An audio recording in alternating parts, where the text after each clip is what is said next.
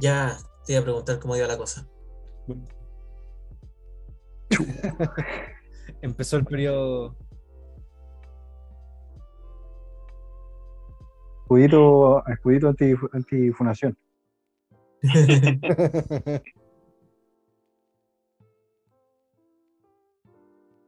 Van- no me sale el canal. Ahí está. Eh, a mí me Estamos sale, Chile, pero no. Ah, ahí está. Ahí estamos directo.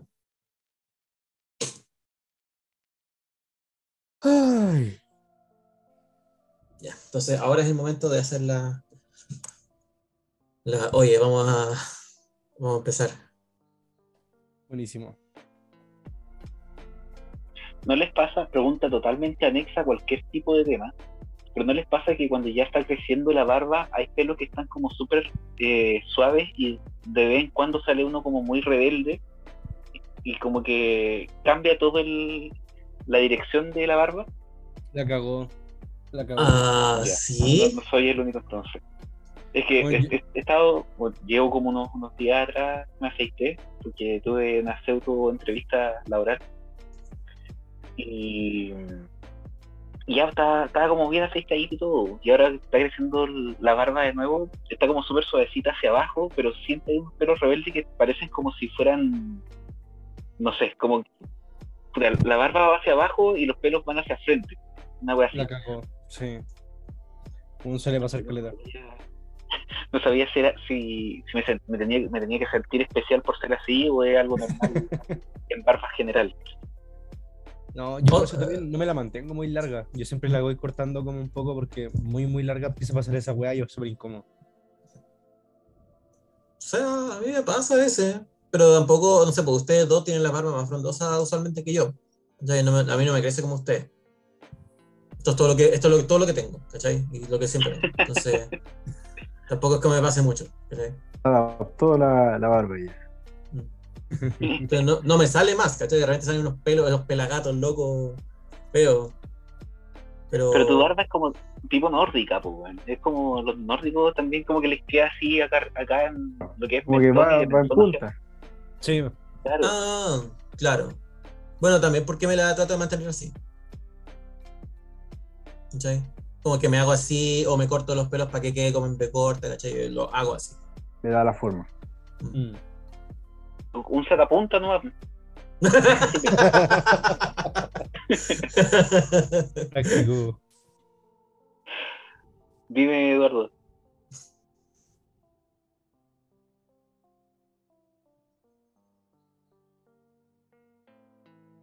¿Sí? ¿Ya?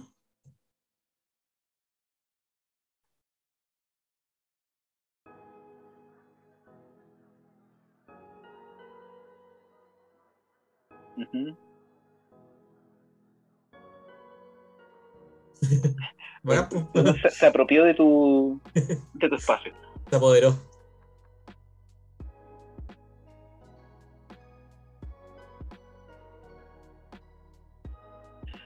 Ah, ya.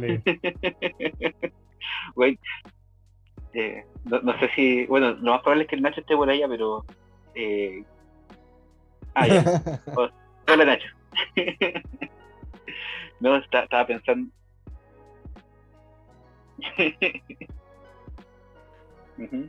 Sí. Es que nosotros lo decimos con la Nicole todo el tiempo. Me, me- recuerda como los, los, ruidos culturales de Edo Caroe. Also, hola Nacho. Buenas noches. Que descanse. No, te, iba a decir, Eduardo.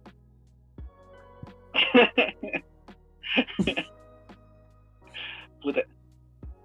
Puta Nacho. Que te vaya bien. di algo. Yo iba a decir, di algo funable porque nadie te va a oír y justo lo dijo.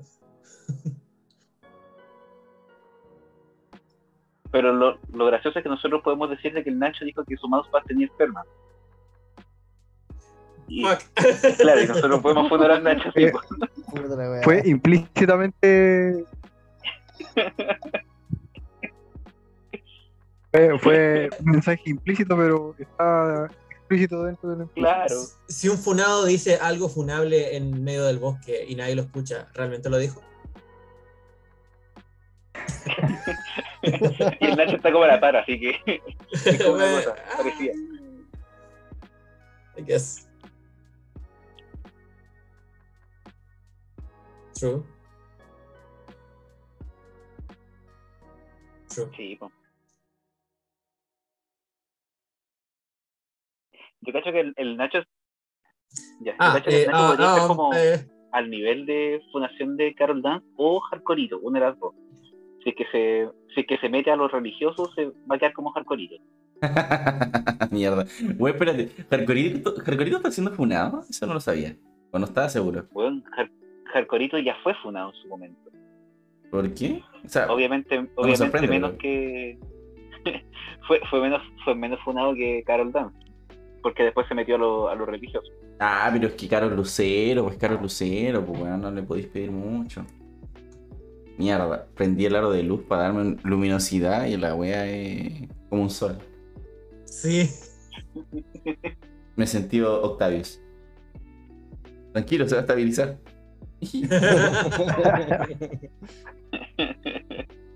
un poquito. Oh, mierda. Weón, le subí una intensidad y ya opacó toda la luz azul que tengo de fondo, weón. A la mierda. Ya no importa.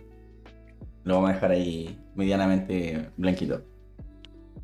Y muy bien, siendo sábado 5 de febrero. Febrero ya nos metió 5 días, weón. Enero aprende algo, por favor. Eh, sean todos bienvenidos a un nuevo programa de El Rincón de Otaku. Eh, hoy día tenemos ya está Chichina 626 comentando. No sé si viene por parte del Caco o del Juaco, que hoy día el Juaco está suplantando la ardilla. Eh, supongo que viene por parte del Juaco. Así que, Juaco Ardilla, bienvenido también. Eh, le damos todos una cálida recepción a este programa que va a ser bastante interesante porque vamos a hablar de los multiversos. Y no solo de los multiversos, vamos a abarcar un poquito de todo. Un- bueno, como siempre en esta wea metemos cualquier cosa que, que todos sepamos por alguna razón extraña o coincidencia. Pero vamos a hablar de los multiversos. ¿Ya? Pero como siempre vamos a empezar con la bienvenida. Así que bienvenido, don Diego. Hoy no estás con tus imágenes clásicas. Me esperaba verte como un dios nórdico hoy día, pero bienvenido de todas formas. Gracias. Siempre estás pacherito. También tenemos a nuestro gran JP. JP, bienvenido. Gusto estar de vuelta. Me encanta estar aquí y no jugando el, el Legends Arceus que me acabo de comprar. Pero estoy feliz de estar aquí, hablar, hablar, hablar sobre multiversos. Puta la weá. Hay un poquito de palo en tu casa, XD. Hay un No, poquito, me hay un de estar aquí. en su palo. También. Pero no, me comprometí a estar aquí y me gusta estar aquí, así que démosle este. está bien, está bien. Eh, mientras Ah, ah, una una cosa que me agrada es, es ver que el Juaco está. eh, tiene una personalidad doble en el stream. ¿Por qué? Tiene dos caras. ¿Tengo dos caras? ¿Por qué? Oh, ¿verdad? Tengo. ¿No? De día es. Juaco y de noche es Ardilla. Sí. Ay, ahí caché. Yo creí que se habían confundido los chats. O sea, los chats, las cámaras, pero sí, ahora soy la ardilla. sí, Así tú eres es. la ardilla. ¿Soy una chica linda? Puta la wea. Bueno, tiene que haber un clip de eso después. o sea, yo voy a, voy a revivir mis channel points para que lo diga, así que. Debo, decir lo siguiente, Juaco. Hay dos normativas si quieres suplantar a la ardilla. La primera es que si sale Tom Holland en la conversación tiene que darte un soponcio. Y segundo, tienes que amar a, a Tom Holland y odiar a Mary Jane. Uf, ya, difícil, difícil, pero bueno. Voy a intentar. Espera, vamos, odiar a Puedes Mary tratar de Jane. odiar a la. ¿Odiar a la pelirroja Eh. o odiar a la Zendaya? No, a Mary Jane de pelirroja de, de Toby. de Toby. Ah, eso es más fácil, sí, no, no, mu- no mucho aporte. Es más odiable. Es más odiable. Sí, la verdad es que Es probable que salga por- el tema en- durante la conversación. probablemente sí. Ya, pero... Sí.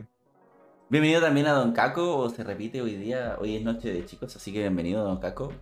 Bienvenido. Muchas gracias por la invitación. Podríamos decir que es club aquí. de Toby. El Club de Toy. Exacto. Maguire. No, guay, ese mismo yo. Sí. Sí, para allá Todo calza, todo. No, no puedo decir que estoy en la pasta porque tuve un fail cuando fue el cumpleaños de la cata, weón, así que no. ¿Cachai que el cumpleaños de la cata, ¿te acordáis que era temático de Spider-Man? Sí. Ya. Yo dije, ok, mi... Trataste, trataste de ser como el sensual Spider-Man y te pusiste un spandex. No, weón. Chale. Eh, mi meta era ponerme el jeans esos con, que, está- que tienen como rotos, eh, con la chaqueta de mezclilla que tengo, así, iba, iba a ser Spider-Punk. El tema es que todo iba a depender de mi traje de Spider-Man que compré para hace dos años, para el tema de, como esta weá de disfraces. Ya, todo bien, me puse el traje, weón, de abajo de piernas, quedó, weón, 10 de 10. Eh, me, lo- me puse los bracitos, me quedaba bastante bien, o sea, ajustado, pero bien. Y ahí sucedió la tragedia, pues, weón. Me subí al cierre de la espalda de ese traje culiado. Y quedó, quedé así como, weón, con- apretadísimo, así como hacia adelante, encorvado. Y cuando me estiré, la weá se rompió, weón. Mi espalda la rompió. Oh, Y fue como puta la weá. mamadísimo, pues, weón. Justamente iba a decir eso, está mamadísimo. Weón, Comparado con antes, puta, e- era distinto. Sí. ya no quedé poner el traje, Pero es weón. que, pero es que antes era, estaba ahí en la pasta, pues, weón. Ahora está ahí mamadísimo. O sea, antes era como Toby. eh, El Toby actual. Y era. El de No Way Home. Exacto. Toby No Way Home. Y. Y, y evolucioné a, a Andrew Ultimate. Pero bueno, eso fue el fail, así que no, no pude ir con esa weá y tuve que ir en modo Toreto. Exactamente con el mismo look, pero con una sudadera blanca muy estilo. Esto es Brasil, de Toreto, weón. y dijiste que todo era por la familia. Llegué, le dije, esto es por la familia Ardilla. Bueno, Aquí estoy. Eh, pero, eso fue el fail. No pude Asumo ir que te pelaste. No, amigo, amigo, era una cena familiar esa weá, weón. Eh, mi amigo, yo me refería a ponerse más calvo, colocarse algo en la Ah. cabeza, como para... Por eso, po, por eso, iba, iba a darle susto a la familia, no. Tenía el doble sentido ahí. sí, un doble sentido ahí brígido, pero. Y, y el cabeceando también era un doble sentido brígido también. También. Dos No, por pero, no, ahí todo, todo bien, todo normal. Eh, de hecho, solo fuimos invitados dos personas anexas a la familia. Y tú, sea, la familia bastante, ¿cómo decirlo? Interesante. ¿Ya, ya te adoptaron dentro de la familia? No, no, no sé, weón, no sé. Eh, yo solo hablé un poquito, hablé lo justo lo necesario con, con quien me hablaba. Y era. Estaban las tías de la cata, estaban las primas de la cata y el, el pololo de una de las primas y la amiga de la cata.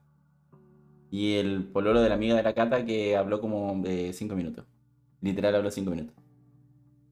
Ya. Tuvieron. O sea, pudi- pudiste exponer todas tus habilidades sociales en esa fiesta. por supuesto, estuve en un rincón comiendo. ¿Qué más, qué más, qué más quería, weón? Eh, hablé No demasiado. esperaba o sea. más de ti, amigo. Oye, igual hablé con el papá de la cata. Hablé. Lo único, estábamos como, la cata estaba contando una, una situación y yo opiné mi visión más oscura y gris de la vida y el papá de la cata dijo, ah, me, me cae bien él. Y yo como, easy, easy. Hay que hacer un cita en la vida. Sí. Y ahí, ahí todo, todo easy después de la conversación. Pero no, fue interesante. Pero bueno, eh, perdón, me salí O sea, tema. para, para ti, si hay cinco niños y hay tres sillas, matamos dos niños. Los cinco, sea, ¿para qué tú- matar dos? Espérate, ¿por qué solo dos niños? Yo diría que matamos Quédate tres. con, quédate con todas las sillas, todos los niños. Todo, todo un Anakin. Todo un Anakin. Sí, weón. Pa- Es como para qué dos niños si podéis matar a todos y te quedas con todas las sillas. Yo iba a decir, ya va, va- vas a ser como Thanos, pero no, vas a ser más como Anakin. Sí, totalmente. aquí no hay espacio. Lo- los Sith me enseñaron que no pueden haber dos, tiene que ser uno. De hecho, yo soy tan, tan malo que repito como cinco veces la escena del Anakin cuando está con los niños. Sí, sí, de, de malo, malo, malo. Dale.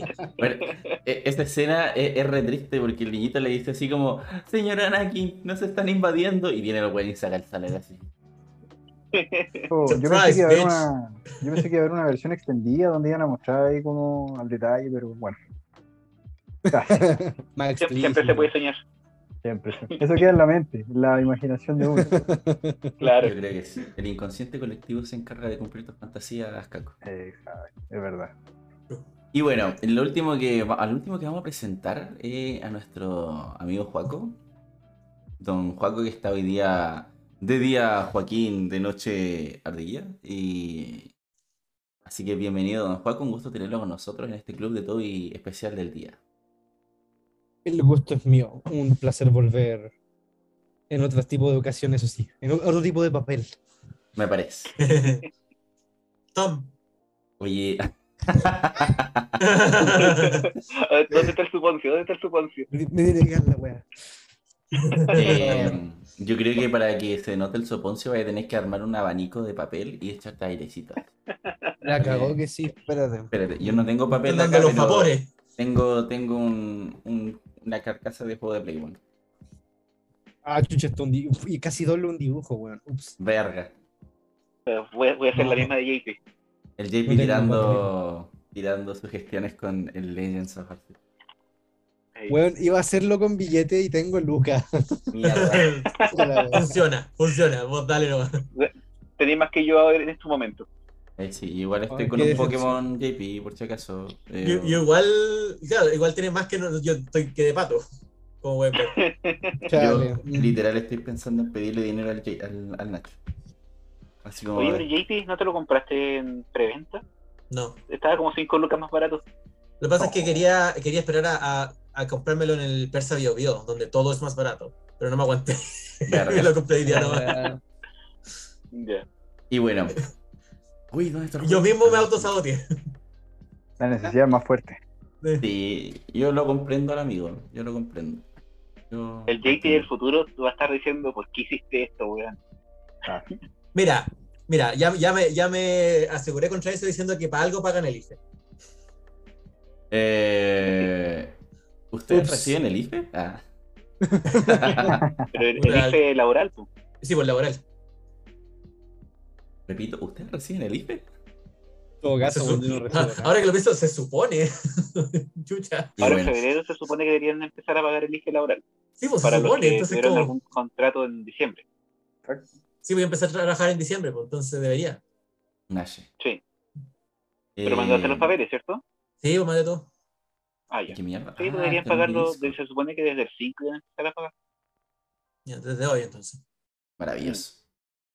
Bueno, hoy día, para ya no atrasarnos más, vamos a traer las noticias. Y como siempre, los más responsables van a presentar sus noticias. En este caso no fui yo, porque tengo las noticias, pero no tengo las imágenes. Así que va a partir Don Diego.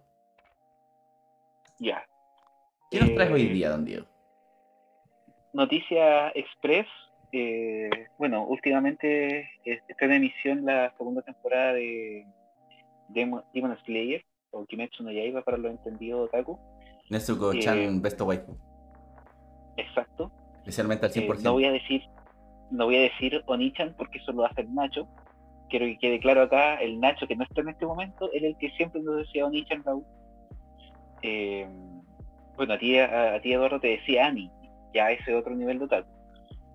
Eh, Claro.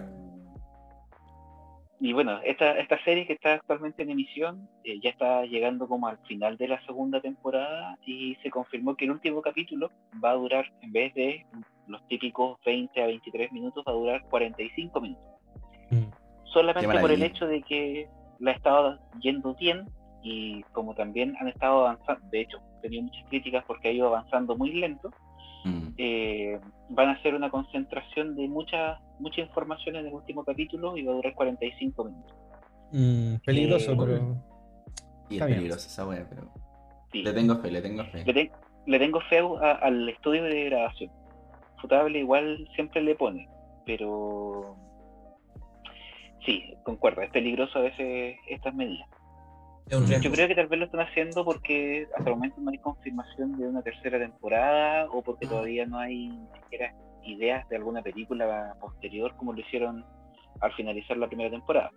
mm, Así que tal vez están haciendo eso como para dejar un cliffhanger un poquito más grande y así empezar como a amarrar tal vez eh, a los estudios allá en Japón para que se saquen una tercera temporada después.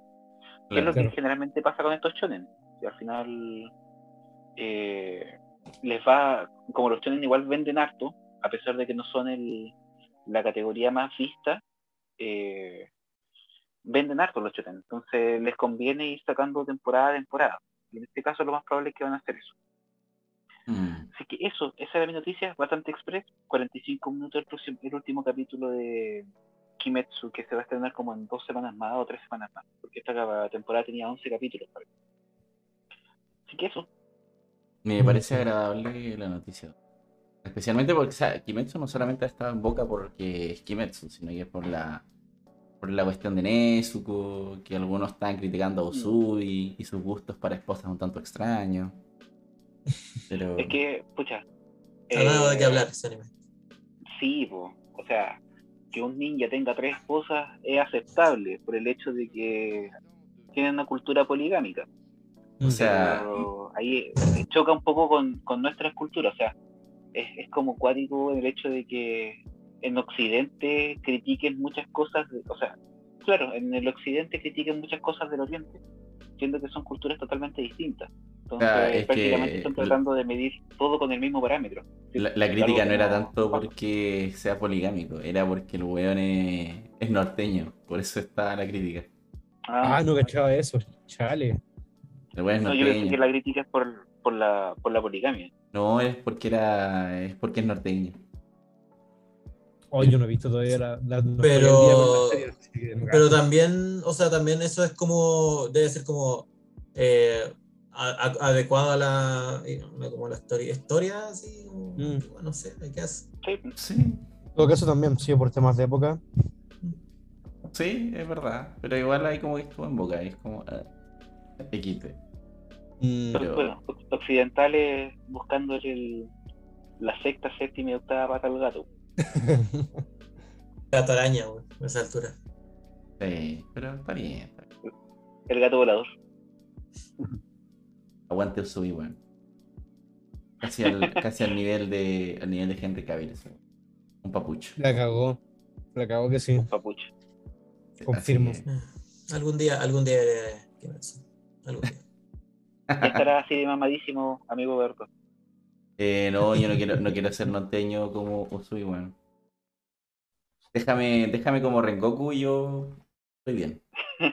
Con un hoyo en la guata. Claro, Eduardo. Dona, una cosa así. claro. Siguiendo la tradición de yoyitos y de toda serie shonen con un personaje secundario súper carismático, weón. Tiene que La tener una dona. Así que bueno, está bien. Déjame, no déjame como Rengoku y yo feliz, weón. Si no, no pido ser un Usui. Así que.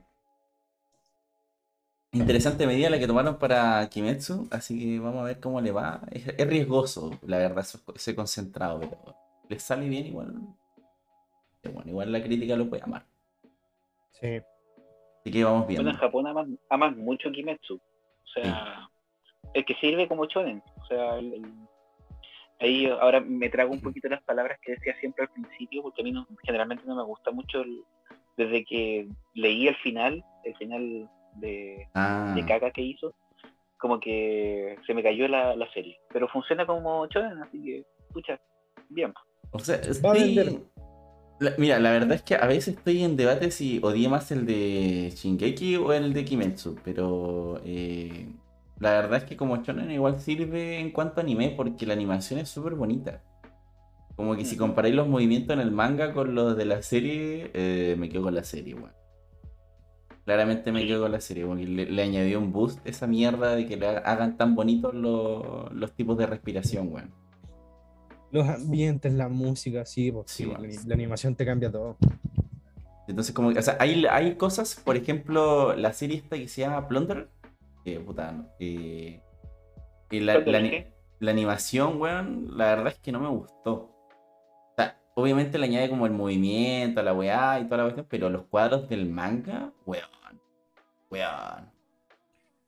Por No eso, sé. weas como Berserk no se pueden adaptar, pues, weón. Sí, Como que eso. el manga es como. mm, el manga es una wea inadaptable a, O sea, a otro medio. Es algo como, me lo que, es como lo que va a pasar ahora con, con One Punch Man. El, Ah, sí, el weón. autor está teniendo un dibujo tan detallado que es súper difícil que una, que una empresa de animación lo quiera adaptar después. Mm. Sí, weón. No Pero es han visto los últimos, los si, últimos si se números. arriesgaron, Ah, si se arriesgaron con Chainsaw Man, weón, igual le Éjale, podrían- sí. igual le podrían aplicar, weón. Dele mapa, dele mapa. Y yo creo que esa es la Pobre wea. trabajador ese mapa, weón. Puta, sí, weón. Pero es que yo cacho que esa va a ser la diferencia, weón. Porque depende del estudio. Por ejemplo, weón, yo cacho que Berserk es difícil, weón. Es muy difícil de adaptar, pero. Sí. Pero si se lo dais a una casa animadora relativamente decente, weón. Mira, a mí me da esperanza. Uno, Castlevania. Dos, Arcane. Tres, Into the Spider-Verse, weón. weón. Con esas tres Sí, weas, weón. yo digo, podemos adaptar Se Berserk bien. Sí. Sí. Entonces, como que, weón. Lo único, mira, y se animan a animarlo de aquí a unos añitos más, Berserk otra vez. Lo único que pido, lo único que pido, no me interesa que sea un CGI de mierda, pero lo único que pido es que por favor que el Dragon, la Dragon Slayer, weón, no suene como un pedazo de metal, weón. Como olla. Sí, weón. weón. Es como si, es como si Como- estuvieran haciendo un Como tratar de, cacerolazo, tratar de weón. sacar huevos revueltos con cuchara. Y, weón. Sí, weón, tal cual. sartén. Entonces como que no, era, me apestaba, era como que ya igual toleraba el CGI, te lo juro, lo podía tolerar porque la historia era buena y toda la wea. Pero de repente así como que veía enemigos eran enemigos así como flaquísimos, unos no muertos y la wea sonaba como metal igual, po. Era como, eh, no, no, gracias. Gracias, pero no, gracias. Si me animan una, una, una serie culiada como Tao, weón, con una buena calidad, ¿por qué no me animan Berserk igual, weón? En todo caso, weón, qué chucha. ¿Dónde están las prioridades? No tengo nada en contra de Sao, pero, weón, la historia de Sí. mierda de, la, de las 2, 3, weón, no, no, weón. Pero, X, X. Tengo la esperanza de que algún día alguien se anime a animar adecuadamente Berserk, weón. Ojalá. Dios Y- te oiga. Y que por favor la hagan así como más, más 18 para ver todas las escenas bizarras que tiene esa wea, weón. Bueno, Yoyos, pues, weón. Ahora que está en Netflix, está sin censura, está con una animación de pana. Sí, ¿Por weón. qué no, sí. por qué no, por qué no podemos hacer Berserk si podemos hacer tan bien Yoyo? Sí, o sea, igual a veces, o sea, no sé, weón, yo tendría cuidado con Netflix de repente, weón. Pero Prime me da esperanza. Veamos, veamos qué pasa con el con el One Piece de Netflix y yo creo que ahí podríamos ver si Ah, pero es A que mí Netflix algo, me ¿no? vendió con Arkane, weón. Encuentro que Netflix sacando Arkane fue la mejor weá que pudieron haber hecho. Así como, Sí. la que a toda raja, así que. les quedó súper buena, weón. Sí, es verdad, esa Sí. weá. Pero es ¿Verdad que, que, ¿Verdad que Netflix se está haciendo el live action de Avatar? también. Sí, Oh, también, verdad, también. conchetumare. Es que To por be eso fair, digo, fair, se ve, Puta. se ve que se ve que están haciendo como un esfuerzo por hacer como algo bien. es Esta que por El eso, de hecho está el bueno. está como súper parecido. Sí, está impecable. Yo lo encontré muy bueno. es que por eso como que tengo fe y a la vez no tengo fe Sí, de Netflix. Hay que weón. ser cautelosamente optimista. Sí, Es que, por ejemplo, Cowboy Bebop tenía un cast ba- bastante decente, pero lo que tuvo como la mierda fue uno el vestuario, dos la cámara, tres el guion, cuatro como todo lo demás. Así que fue como puta. Cautelosamente optimista. o sea, mira, la verdad, yo, la verdad, a mí me gustó Cowboy Bebop, weón. La Yo no verdad, me, me gustó el live action. Yo no lo aguanté. Eso hablaba con el Diego, igual como que encuentro que ligeramente capta un poco el espíritu. Obviamente es una wea distinta. Pero Mm. igual, bueno, yo lo encontré mucho más respetuoso que un Death Note, weón. Entonces yo me la, Ya, fu- sí. me la fumé totalmente la serie. No así emocionadísimo, pero fue como, ah, está chill. Para el rato. Entonces, igual puede ser, bueno. Entonces, igual los fome es que, claro, igual es una serie de nicho. Entonces, como que si bien es como una buena obra, ¿cachai? No a cualquiera le va a gustar. po. Sí, va a ser verdad. Claro. Entonces, obviamente, como que los, la gente, los más fanáticos la van a ver y es como puta la wea. Como que ya tiene esto, el guion, la música, eh, la ambientación, algunos personajes como que estaban sobreactuados, weón. Entonces, como que. Mm. Ahí como que claramente se van a fijar más en detalles. Pues bueno, es como. No, no, no es, no es lo mismo que Dragon Ball Evolution, pero. Pero. Es que igual Netflix- No se me ocurre otra vez.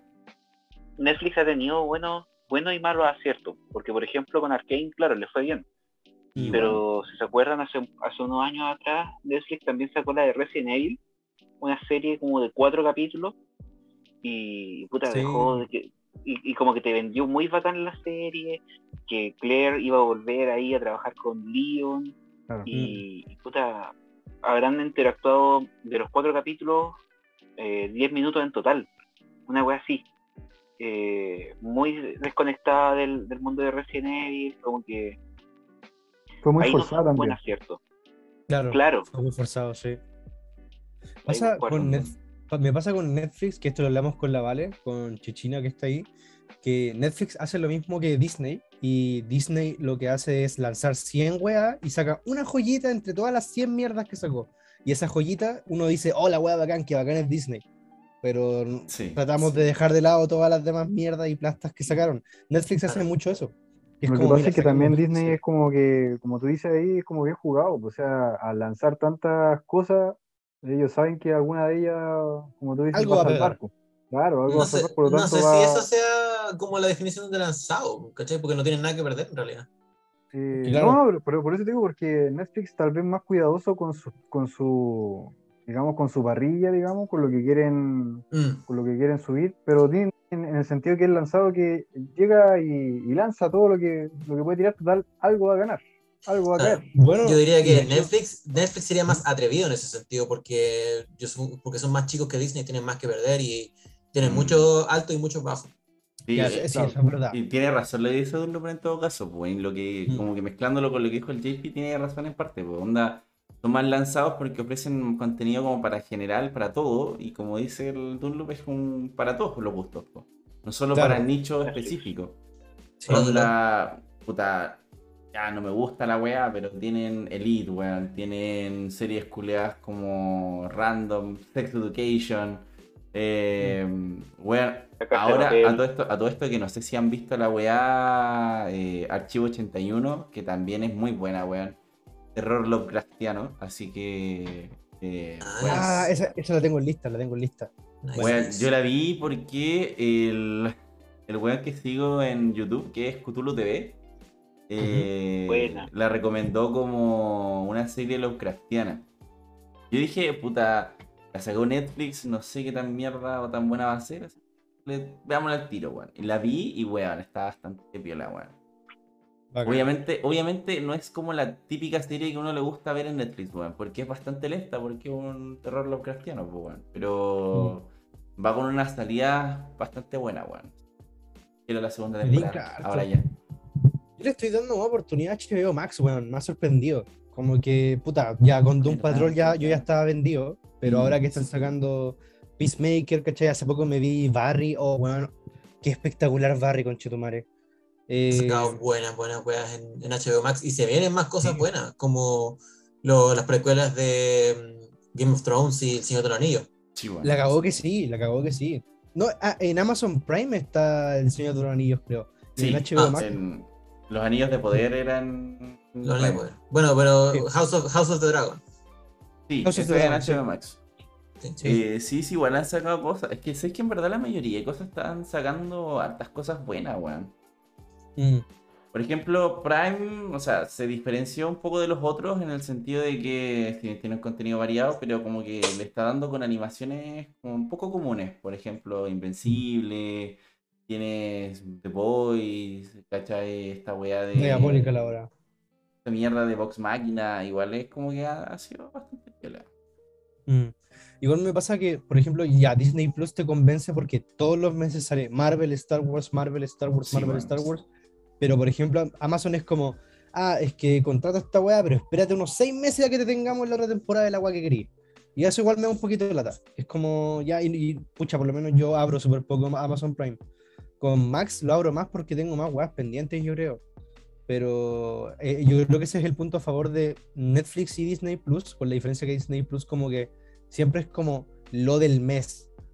Como Claro. es una wea al- mes, pero Sí. siempre es eh, una. Como que no es, no es como, ah, salieron tres series. No, como salió una wea. Tenéis que verla. Y sí es verdad esta cuestión, en Disney tiene como esa facilidad y aparte que weón te venden tanto material distinto que igual Sí, la saben vender como las cosas que- que tienen. Mm. El material de Disney al final termina ampliando mucho universo. Sí, como Y que eso es, lo eso es lo que también te, te atrapa. Si tenéis que ver esta wea o vaya a quedar atrasado con todo lo demás que queráis ver. Nico, De hecho, como- por ejemplo, todo lo que Marvel, eh, que lo más probable es que lo vamos a conversar en un ratito más, eh, todo lo que salió de- en serie está relacionado con la fase, con el MCU. Entonces, si queremos estar ahí como, puta, si queremos saber qué es lo que va a hacer Doctor Extraño en su segunda película, sí o sí tenemos que eh, entender qué es lo que pasó con, con Wanda al terminar WandaVision. Sí. O, o todo lo que nosotros esperábamos que pasara en No Way Home, cómo se relacionaba con, eh, con lo que pasó en Loki, Sí. o lo que pasó con WandaVision. Entonces, quizás lo- como- lo- las cosas que han sucedido en Loki también influían en la segunda película. de Exactamente, te, te Claro. obliga que tienes que ver las series para complementarlo con la película que se viene. Y viceversa. Exacto. Sí. Y Star Wars está pasando, Sí. bueno, Star Wars no está sacando películas, gracias a Dios, pero las, las series nuevas pasó que como que, bueno, yo no me he visto The Book of Boba Fett, pero caché que es Mandalorian 1, 2, The Book of Boba Fett, Mandalorian 3. Como Sí. que The, The Book- of Boba Fett no es una historia aparte, es una continuación igual. Y para verte esa weá, igual para ver Mandalorian y The Book of Boba Fett, te perdís caleta si nunca viste La Guerra de los Clones animada. Porque hay un montón de personajes, cameos y weás que es como, oh, conchetumare, Hasta Este la misma historia tiene, tiene un canon de, de la misma de, de la guerra de los clones, entonces igual tenés que irte como adaptando a, a cosas que pasaron anteriormente, películas que salieron anteriormente también. Estoy Sí, la con Star Wars. weón. ¿Cachai, no? Entonces, de hecho, ahora último creo que en el libro de Boba Fett, eh, si no me recuerdo, sí, en el capítulo anterior, por ejemplo, hacían una referencia a lugares donde había sido la amenaza fantasma. El uno. Sí, Sí, sí, Entonces, viste, ahí va como el juego, eh, uno, bueno, uno que ha visto las películas dice, oh, mira el lugar, por ahí pasó Anakin cuando era chico, y entonces te va un poco la nostalgia también. Y eso es lo que apela también Disney, que va jugando con la nostalgia de uno. Claro, de hecho, en la segunda temporada de Mandalorian, cuando apareció Ahsoka Tano, puta, mi familia estaba como, ah, ya, qué buena, pues. Pero puta, yo, yo vi a Ahsoka Tano y dije, conchetumare, qué weá. Así como, Ah, como que Veo chucha. por dentro estabais co- estabais como Jonah Hill, así. Sí, está para cagar, sí. Sí, es que esas referencias son las que gustan. eh, O sea, igual yo cacho que por eso como que Disney reproduce la misma fórmula que está usando en el MCU, weón. Sí. saben que la wea funcionó y es como, ah, weón, hay que hacerlo con todo. Aparte que Sí. las nuevas de Star Wars ya nada, eh, bueno, ya es imposible salvarlo, a nadie le gustó la wea, así que... No, no. Ya no Eh. es canon, weón. ¿Cuál es nueva de Star Wars, weón? Solo ha salido Mandalorian. Entonces como que esa mierda ya... Uy, eso tiene relación con multiversos. Guárdenlo, Sí. Después, una, después del capítulo 6, nada. es una herramienta mágica que nos servirá más adelante. Eh, No- no- nos tiraron un hechizo para olvidar que las, las- las secuelas sucedieron. eh, acabo sí, bueno. ¿Qué Entonces- secuela? ¿Secuela qué? Secuela. Exactamente. Entonces, esa es la cosa. la- al final, igual es una buena estrategia. man. Ya, pero eh, hablando de secuela en, en estas cositas y de secuelas no existentes o posiblemente existentes, JP nos trae una buena noticia. JP. Holy, holy shit, qué, buen, eh, qué buena transición. Me encanta cómo has, has ido perfeccionando el arte de la transición eh, durante Sí. todos estos capítulos. Eh, bueno, eh, pucha, las noticias del mundo de los videojuegos, que son las que siempre traigo yo, han sido muchas desde la última vez que estuve. Eh, creo que la última vez que, que íbamos a tener un programa en la que yo iba a traer noticias eran los Game Awards. Así Mm. atrasado estoy en Sí. cuanto a noticias. Sí.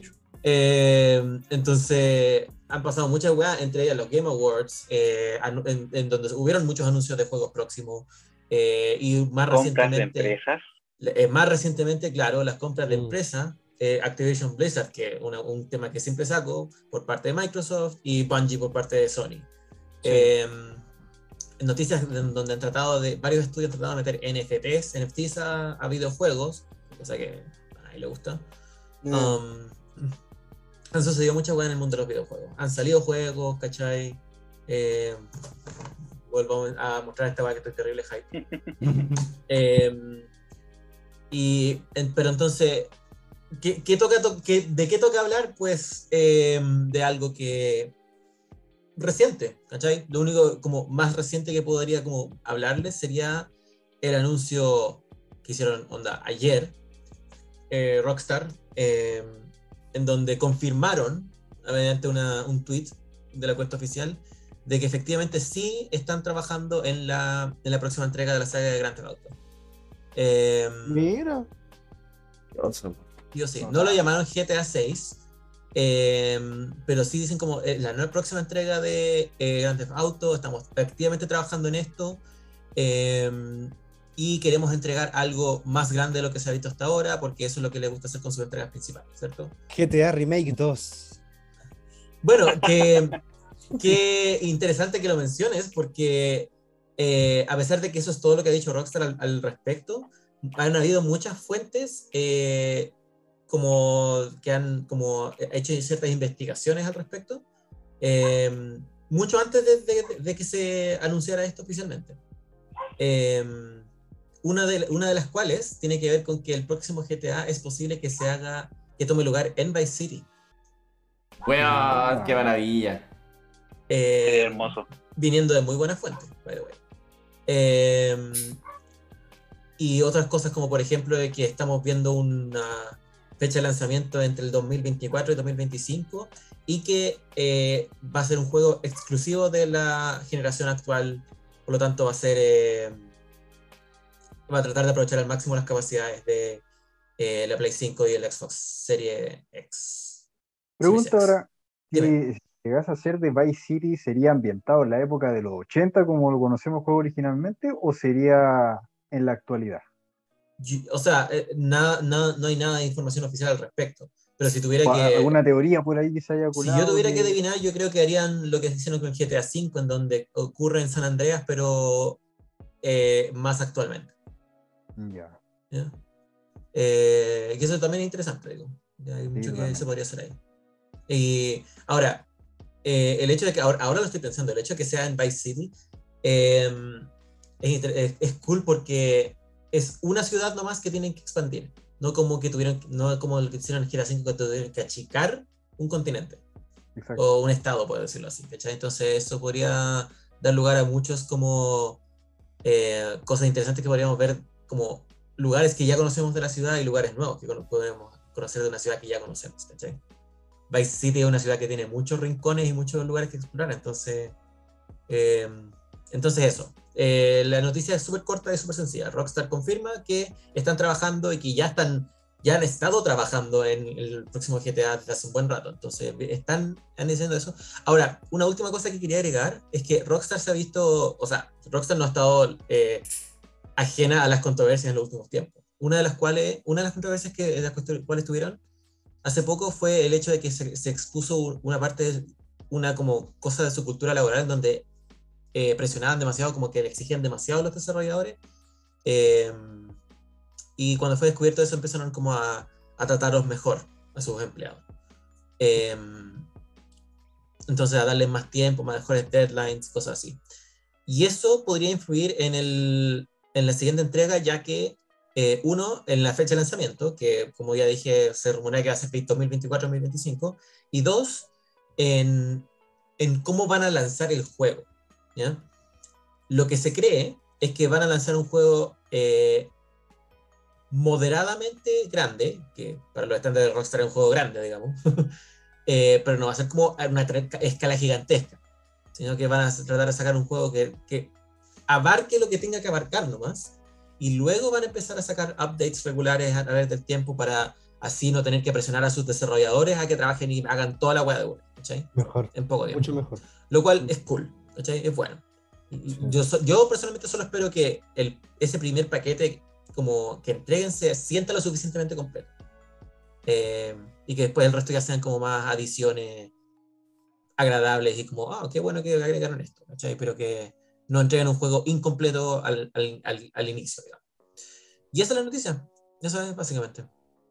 Muy buena noticia. Que, que, mm, hemos, siempre- en, el, en el programa hemos hablado harto de GTA desde distintos ángulos. ¿Qué, qué les parece a ustedes? ¿Le- le- le- ¿Les interesa esta noticia? ¿Le- ¿Les emociona? ¿Les da hype? ¿O, o están como, oh, ok, bacán? Que sea lo que tenga que Totalmente ser"? para uno, para uno que es fanático de la saga, obviamente que la ilusión también de que se va a salir, que va a salir uno GTA 6, obviamente ya lo espera con ansia, ya en una de esas, incluso también escuché que hasta podían salir eh, cameos de otros personajes que podían estar en, en- en los GTA, podía salir hasta Trevor también decían.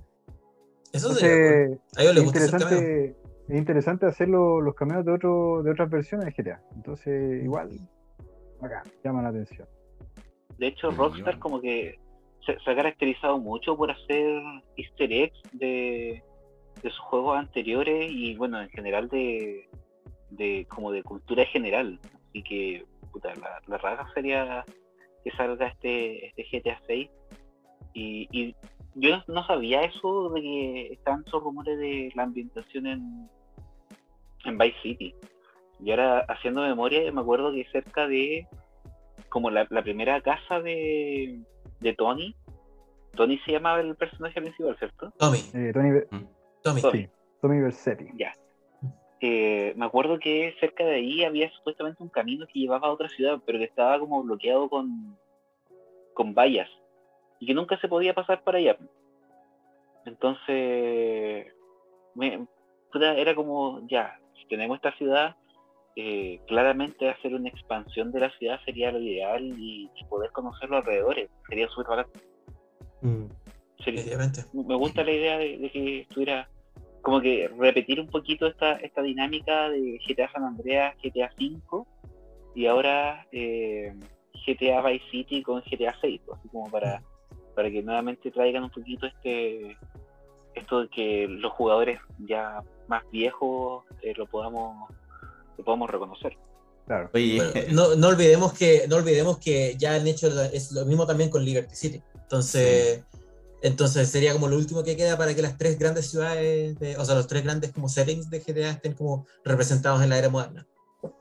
Oye, la- la, Yubi dejó una pregunta súper buena, weón. Eh, ¿Cómo afecta esto a Domingo de Shingeki? Yo creo que lo afecta en el sentido de que claramente algo va a pasar después del último capítulo. No puedo dar muy- mucho spoiler. Yo voy a Eh, voy tirar por un favor, spoiler simple. Eh, por lo menos aquí hay, hay finales finales eh, relativamente buenos. Claro. Eh, no, pero eh, la pregunta real es que eh, dijo que ella le escuchó a alguien decir de que el que fallaran en la última remasterización de, de los GTA es lo mejor que le pudo pasar a los fans porque así estarían en la obligación de sacar el 6 y que sería como ideo, idóneamente o en la mejor de los casos así como en 2025. Y está preguntando, ¿qué creen? ¿Qué creemos nosotros? Yo creo que Yo- yo creo- sí. Tiene razón, sí. weón. Al Igual creo que final- tiene razón. y bueno, que anda en plan así como presión social, bueno, fallaste en una en un juego, así que deberías sacar otro si no vamos a dejar la cagada. Y además estos locos tienen que aprovechar lo que es la tecnología nueva de las consolas recientes, pues bueno.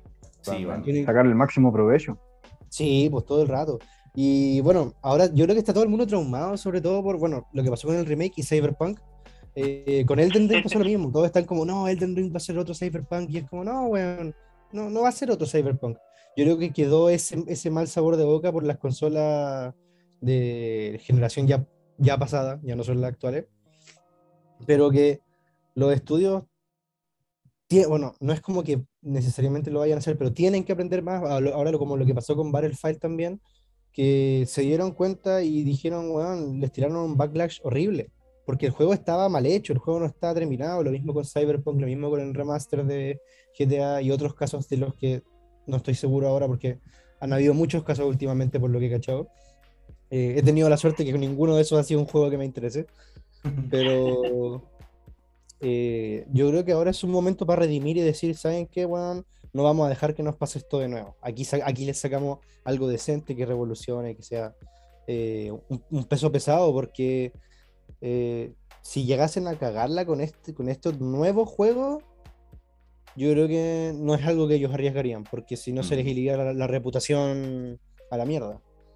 Es como que From Software sacaron un mal juego.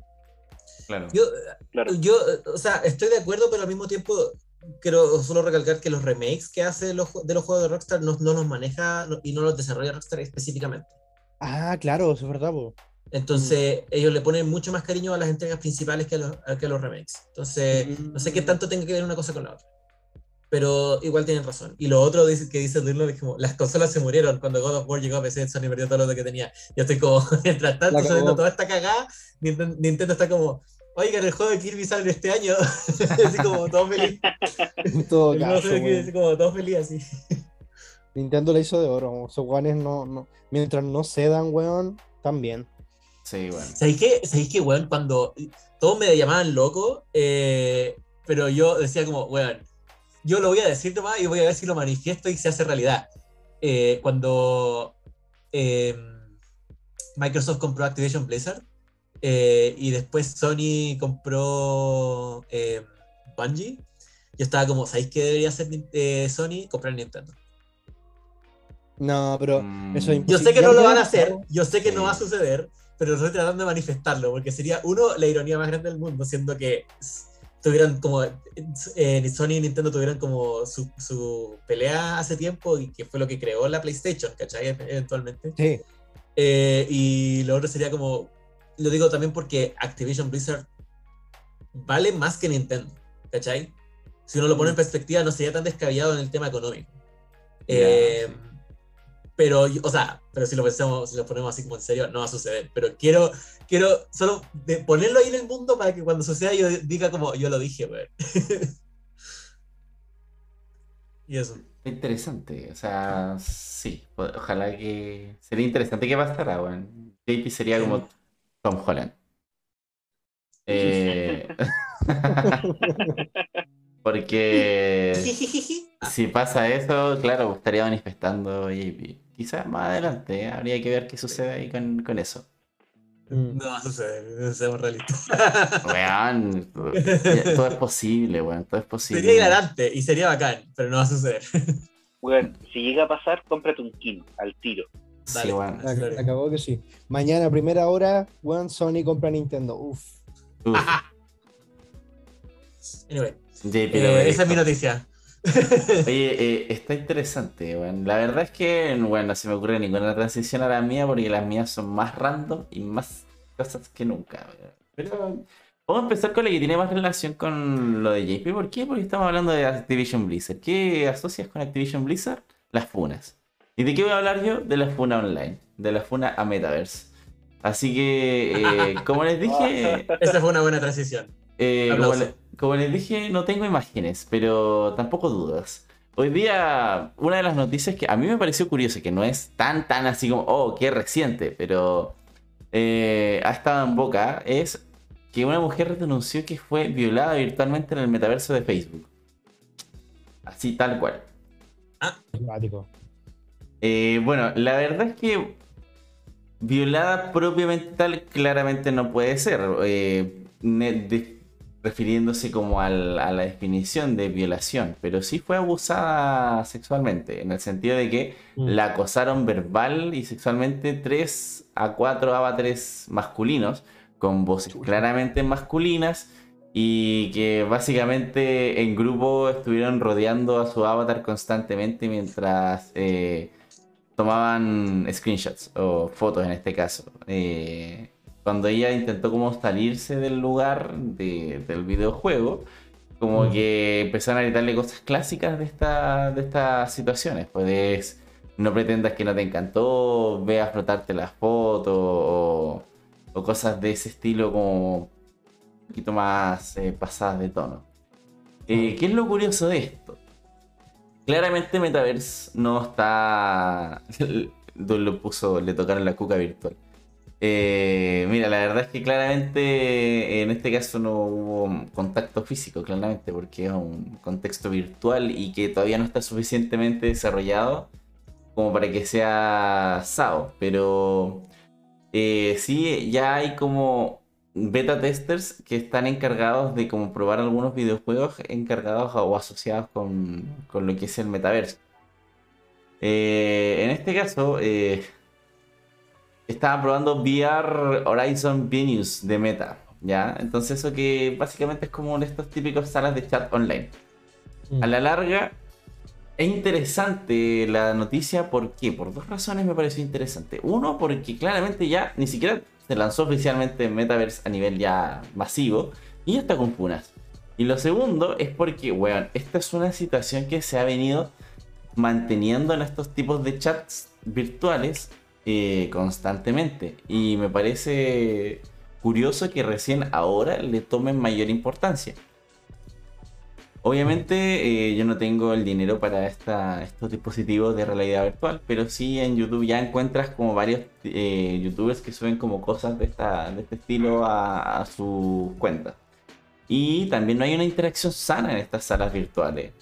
He visto desde Yotaros, avatars de Yotaros hablando como lolis, hasta, Kirby hablando con un lenguaje poco adecuado hacia otros avatares. Entonces, es curioso porque el anonimato les presta como esta facilidad a la gente y no sale lo mejor Sí. de ellos, po. más en estos chats virtuales.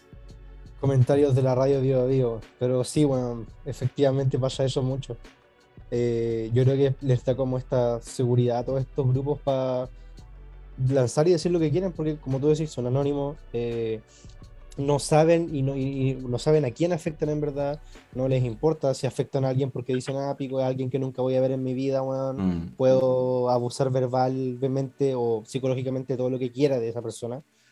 Eh, y, y- también las políticas de uso de, de estas redes son súper limitadas. Como, y, y es todo súper eh, extraño, como que an- antes te van a, a- a banear a alguien por spam que por incitación al odio, ponte tú. ¿Cachai? Sí. como, weón, ¿dónde ponemos la línea de qué es lo que estas grandes plataformas permiten y no permiten y cuándo se hacen responsables y cuándo no? Bueno, Igual el, el fenómeno, el fenómeno del anonimato virtual no es algo relativamente nuevo y que se esté No. dando Claro. con solamente meta.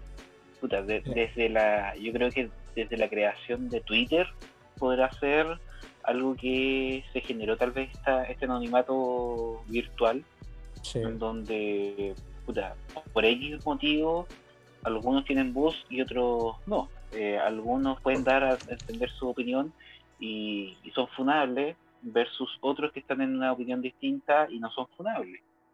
Y así sucesivamente con distintos distintas problemáticas sociales que se ven al final en, en este tipo de redes sociales o, o en la virtualidad. Y que hecho, son más, claramente- son más vulnerables los que, digamos, ponen su cara a los que se ocultan en anonimato. sí, po. Entonces, Hay- hay- eh, en Inuyashiki hay, hay una- un capítulo entero enfocado en eso, no sé si vieron Inuyashiki, pero claro, pues te muestran que a este, a este cabro como que lo doxearon prácticamente y, y por culpa de eso su mamá se suicida, bla, bla, bla. Eh, y este weón va y va y se pone a matar a los weones que lo doxearon, pues, ¿cachai?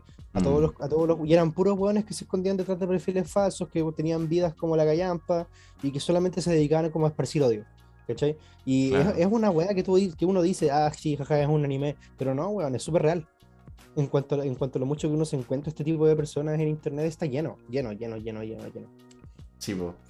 Es que eso es lo curioso, o sea, la verdad es que el comentario estilo Radio Bio Bio que he visto así como en las redes sociales de Tarreo y de, de los otros foros que sigo donde saco las noticias, como que todos dicen así como, weón, esto ya lleva mucho tiempo pasando, weón, ¿por qué se escandalizan lo- la gente actual, weón? Lloran por todo. Y es como, weón, no es normal al final, o sea, obviamente lo normalizaste, pero no, no, no debería ser así, weón. Lo Y normal es que nunca debió ser así. Sí, po. Claro, entonces como eso es lo curioso, o sea, Mm. Se acepta porque ya lo hemos visto en tantos lados, desde, weón, foros, videojuegos, lobbies de videojuegos, em, comentarios de YouTube, eh, weón, cuando llegan canales random, así como hacerle hate o acoso a streamers random en Facebook, gaming o en, o en Twitch o en YouTube, te- etcétera. Hasta incluso también lo he visto como en estas plataformas culiadas donde te aparece la cámara de un extraño y chateas con extraño y como que de repente aparecen con máscara, filtro, etcétera. También es como extraño, como en Latin Chat también como dice Dullo. Entonces, hasta en el rol lo he visto, pues weón. Entonces, es una weá que. Un comportamiento culiado tóxico que no debería suceder y que claramente en meta se iba a reproducir. Sí. Ya no sé por qué, imagino que termina siendo algo riesgoso en algún momento. Mm. Especialmente por los casos de catfish que se van a dar más adelante. Que- Totalmente, hermano. Sobre todo porque onda, weón, vaya, vaya a encontrar un avatar así como un Henry Cavill y es como después lo vas a conocer en persona, es como, tú no eres Henry Cavill. Me siento estafado. es La- catfish. Sí. Un catfish en el que yo caería, Claro, pero sí. Dios, eh, no, no eres el único. De un loop culiao. Pero weón, ¿por qué tus hijos tienen que estar en, en SAO, weón? ¿Por qué? No podía ser el otro juego de esa wea. Pero ya está bien, te lo acepto, weón. Igual admito Bueno, que me gustaría. nomás. Y, weón, yo me imagino más un mundo estilo Overlord que, que esa, weón. Pero Yo me imagino Ready Player One todo este rato. también, sí, Meta, Meta se va a parecer mucho a lo que es Ready Player One, weón. Que va a llegar algún momento en ese sentido. Igual Mm. tiene su gusto, o sea, si se refiere más que nada al libro, bueno, es maravilloso, igual porque tenéis como los trajes sintientes igual. Y Claro. entrete. Totalmente eso es entretenido. que- Eso es lo que va a haber que ver qué va a pasar con Meta, porque como decía Loop antes, tiene todo un enfoque industrial, ¿no? Mm. Eh, por ejemplo, lo, lo más nuevo que podría traer Meta son métodos de trabajo, formas de como de, de enfocarnos al, al ámbito laboral, cosa que no lo encuentro muy bueno, igual es preocupante y, y peligroso. Depende todo de cómo van a, van a ser los reglamentos, de los gobiernos, cómo se pongan de acuerdo para, para reglamentar también estas cosas, que es súper delicado. Porque si no, vaya a terminar permitiendo hasta trabajo infantil, weón, ¿cachai? Un pendejo se hace una cuenta, no, si soy un caballero de 40, déjeme trabajar en su weá, ¿cachai? Eh, etcétera, etcétera.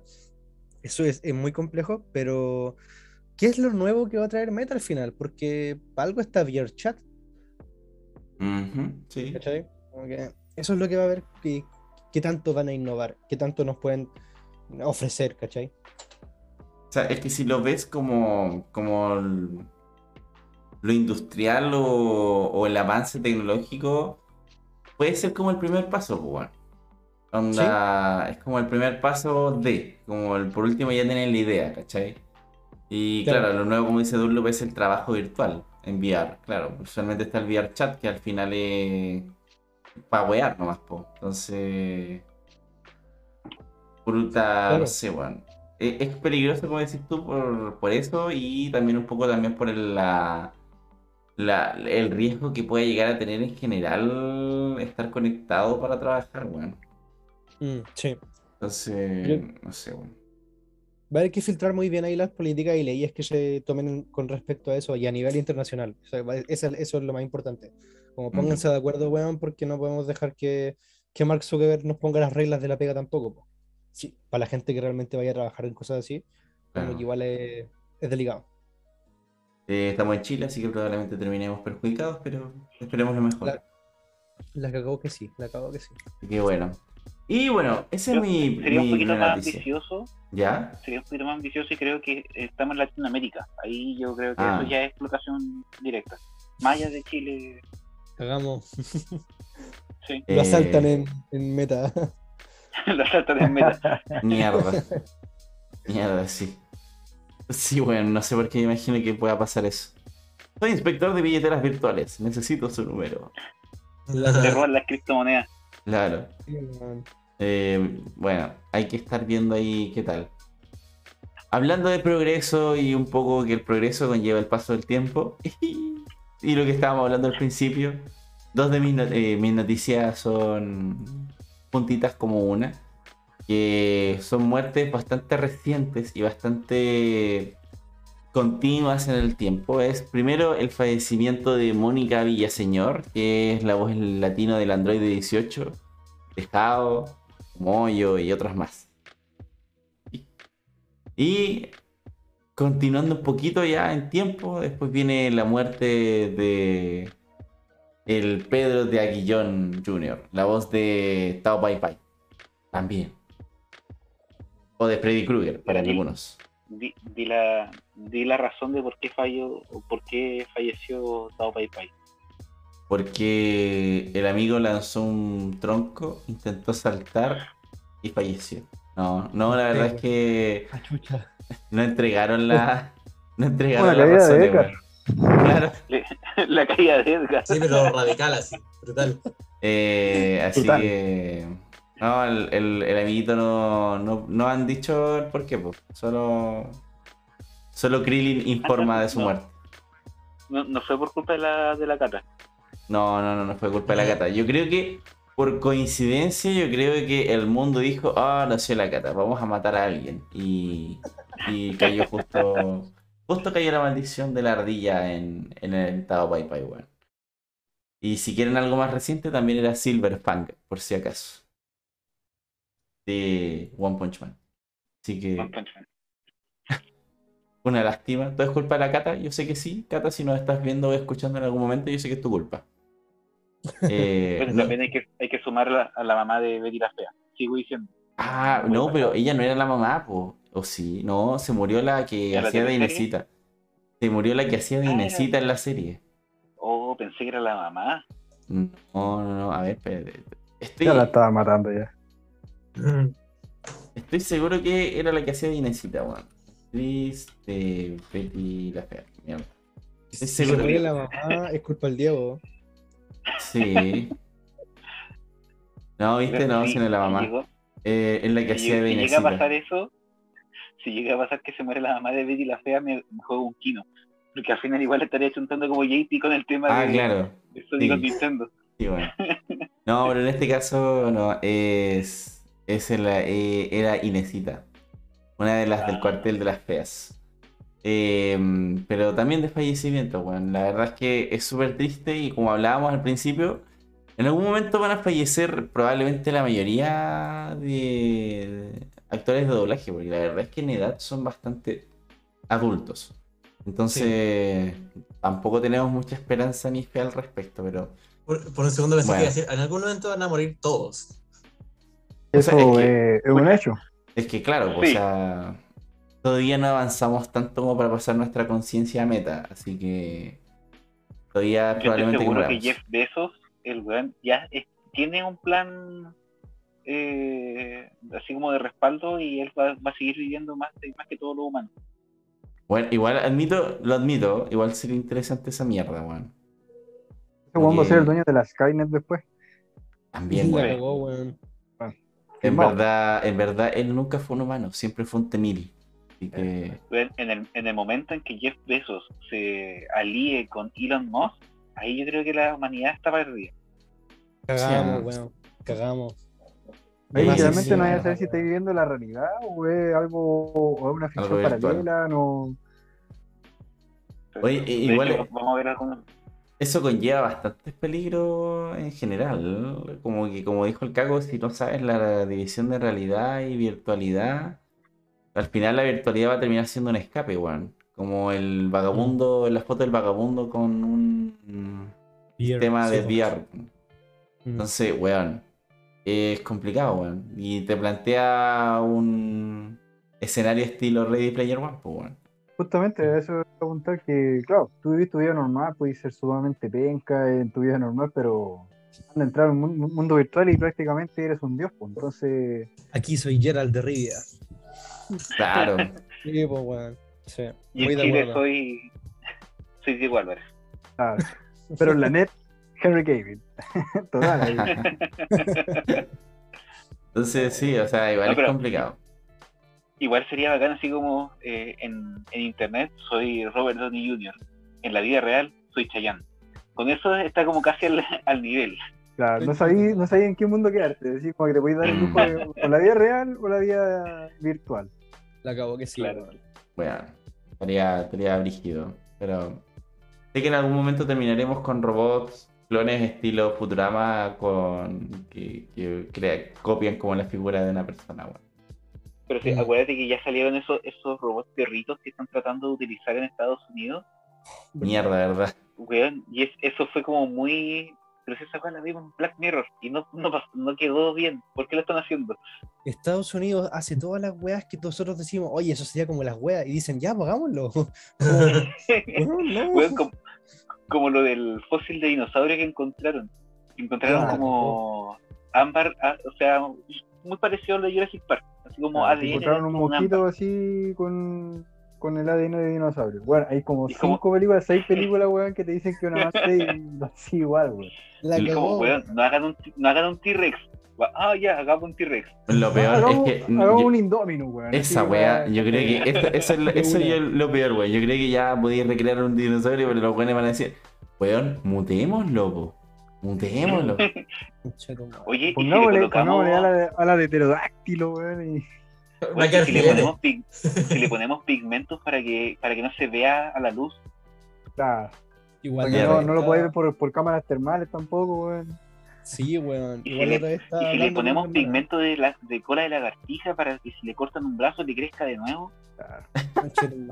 A Yo cuando, de hecho, de hecho pa- debo reconocer cuando vi la última película así, cuando le metieron todas las características de anfibio, de pescado, de toda la weá, y dije yo, no le den, no le den idea, weón, a la superpotencia, weón, porque vamos, que terminan pagando el pato somos los tercermundistas, weón, y ahí cagamos. No puedo. Nosotros somos los primeros en cagar. Pero Sí, vez somos- Los conejillos de India.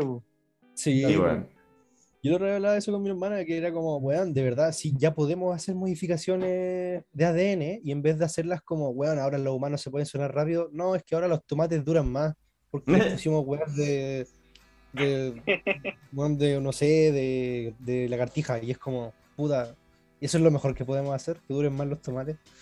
Como, quizá, quizás el límite, Claro, a lo mejor, a lo mejor no porque podamos, debamos. Eh, Sí, claro, yo creo que no va la cosa. Estuvo la discusión todo el tiempo, porque ahora están, eh, hace unos años atrás estaban hablando de, de descongelar o, o clonar un mamut, porque podían, y la comunidad científica estaba como, weón, ¿hacemos esta weá o no lo hacemos? Como, podemos hacerlo, debiéramos hacerlo, y obviamente se dividieron, ¿cachai? Unos que eran, no, sí, probemos, porque, porque, ¿por qué no? Pues, weón. Porque yo lo. ¿Qué es lo peor Sí, que podría pues. pasar? Sí. Porque yo sí, de hecho, de hecho hay, hay una especie que ahora está a punto de extinguirse que ya tienen ya su dato de ADN por si se extingue para ya clonarlo y no perder la, la, la continuidad. pues. Entonces. Claro. entra un poco también el debate ahí ético, moral, de, de revivir ciertas, ciertas especies que ya se extinguieron, Mm. preservar algunas. Entonces, Y que por lo mismo, es como Mm. salvamos a los pandas que sabemos que todavía forman parte de un sistema y que de verdad fue nuestra culpa, o salvamos a un animal que ya se murió hace 15 mil millones de años porque igual la wea se congeló. ¿Cachai? Y lo vamos Claro, a traer a un claro. mundo en el que no va a tener condiciones para vivir una vida realmente buena. Y lo vamos a usar probablemente para vender tickets en un parque de diversiones, weón. Mm. ¿y dónde van a hacer ese parque de diversiones? En, en un país En Isla como Nublar. hicieron en la isla Nublar, weón. ¿no? Se que tiran todo Weón, la cagó. Por si algo, si algo sale mal, puta, murieron solamente gente de tercer mundo, que tanta weá. Claro. hacen en una Claro. isla que está en Centroamérica. O sea, ¿cachai? O sea, ni siquiera los gringos, nada, ya, no. Total, querer ir a vacacionar, tenés que ir a Centroamérica. Y como el patio Eh, de. No, Puta, capaz no. que estos güeyes se traigan, traigan algo aquí a Chiloé, weón. Así de. Mierda, sí, weón. Weón, sería lo peor. Tyrannosaurus chiloetus. Me cago. Eh, vengan a Chile. y Igual- van al parque Igual no, no me. Yo particularmente no me quejaría de probar un pollo asado hecho con dogo. Puta la wea. Igual sí. En todo caso, ¿no? Sí, ¿para qué, ¿para qué estamos con cosas? Se, veían como, se veían como con buenos tutos, una buena pechuga. Yo creo que sería un buen pollo asado. Un dodo Pe- asado. Pechuga de pterodáctilo. Más. Nada más. bueno. Qué buena fuente de proteína, weón. Está bien. Me Y gusta, aparte que son carroñeros, así que. me gusta, me gusta esa idea. Oye, eh, pero interesante el punto de, de- de analizar el tema de hasta dónde va a llegar la ética de nosotros, los humanos. Al fin de cuentas, eh, en algún momento vamos a ir avanzando tanto tecnológicamente como en conocimiento, porque vamos a conocer un poco más del, mundo. Se han hecho experimentos para investigar tipos de dimensiones, como todos sabemos, podemos, entre comillas, analizar hasta 5. Y hay científicos que han logrado hacer o recrear hasta 12 dimensiones en un experimento. ¿Qué conlleva las dimensiones? Claramente nos vamos a ir alejando de lo que tenemos actualmente, pero sí podemos ir teorizando sobre posibles visiones o distintas razas que pueden al- alcanzar um, más dimensiones y de alguna u otra forma acceden a conocimiento de hipótesis cuánticas, en el sentido de que vamos a ir viendo posibles elecciones que varíen en distintos universos. Y aquí pasamos a lo que vamos a hablar, el multiverso. Y estaba como, aquí viene, aquí viene, aquí viene. ¿Y por, qué, esperándolo. ¿Y por qué vamos a hablar del multiverso, weón? Porque, weón, Perfeccionado el arte de la transición. la última vez hablamos de No Way Home, weón. ¿Y qué nos plantean ahí, weón? Spider-Man distinto. El tema es que, bueno, me gusta iniciar la conversación de hoy día con la posibilidad de si realmente podemos o podrá existir un multiverso. Eh, sigo un científico español, la verdad, en YouTube y que luego lo empecé a seguir en Instagram, donde el amiguito dice que sí, o sea, cuánticamente podemos decir de que sí, puede que existan multiversos, quizás no una forma en que nos plantean en No Way Home. ¿En qué sentido? Al tener las partículas, las partículas pueden diverger en distintos universos, pero sería la misma partícula. Ah. Por ende, como la materia no debería variar como nos plantean en, en el MCU. O sea, una variante no sería un Loki, weón, no tendría una, una Loki para, para cogérsela, weón. No. Sería el mismo Loki masculino. sería el mismo género. O sea, lo que le pase a, un, a una variante le debería suceder a, a- a la, a la otra variante en otro universo. Claro, algo parecido. O sea, Pero no, neces- un- no necesariamente. Claro, una variante, por ejemplo, se plantea- JP1, JP1 puede vivir, no sé, weón, ahora en este, en este programa, puede que JP1 haya dictaminado de que Sony va a comprar Nintendo. El JP2 de otro universo puede que diga al contrario, Nintendo va a comprar Sony.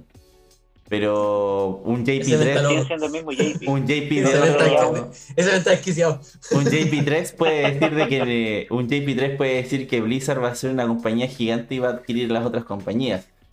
Los eventos lo va a vivir como distintas formas, ¿cachai? Pero va a seguir siendo el mismo JP, la misma configuración física que todos los JPs de los otros universos va a ser exactamente lo mismo. Como lo plantean en Ricky Morty. Si se dan cuenta, Ricky Morty no varían mucho. O sea, obviamente tienen como algunos que son como medio raros, pero la mayoría de los Ricky Morty en, en la ciudad de los, de los Rick eh, son iguales, po. Sí. Y eso es lo que se supone que, entre comillas, sería más acertado, que todos deberían ser iguales. No así como que... Díganos, Disculpa que te interrumpa, hay un capítulo precisamente ahí de Rick y Morty. Bueno, eh, aparte de la ciudad de los Rick, eh, eh, otra cuando Rick le hace un, no sé si recuerdan ese capítulo, de, le hace un control donde puede pausar y repetir una vez. Sí.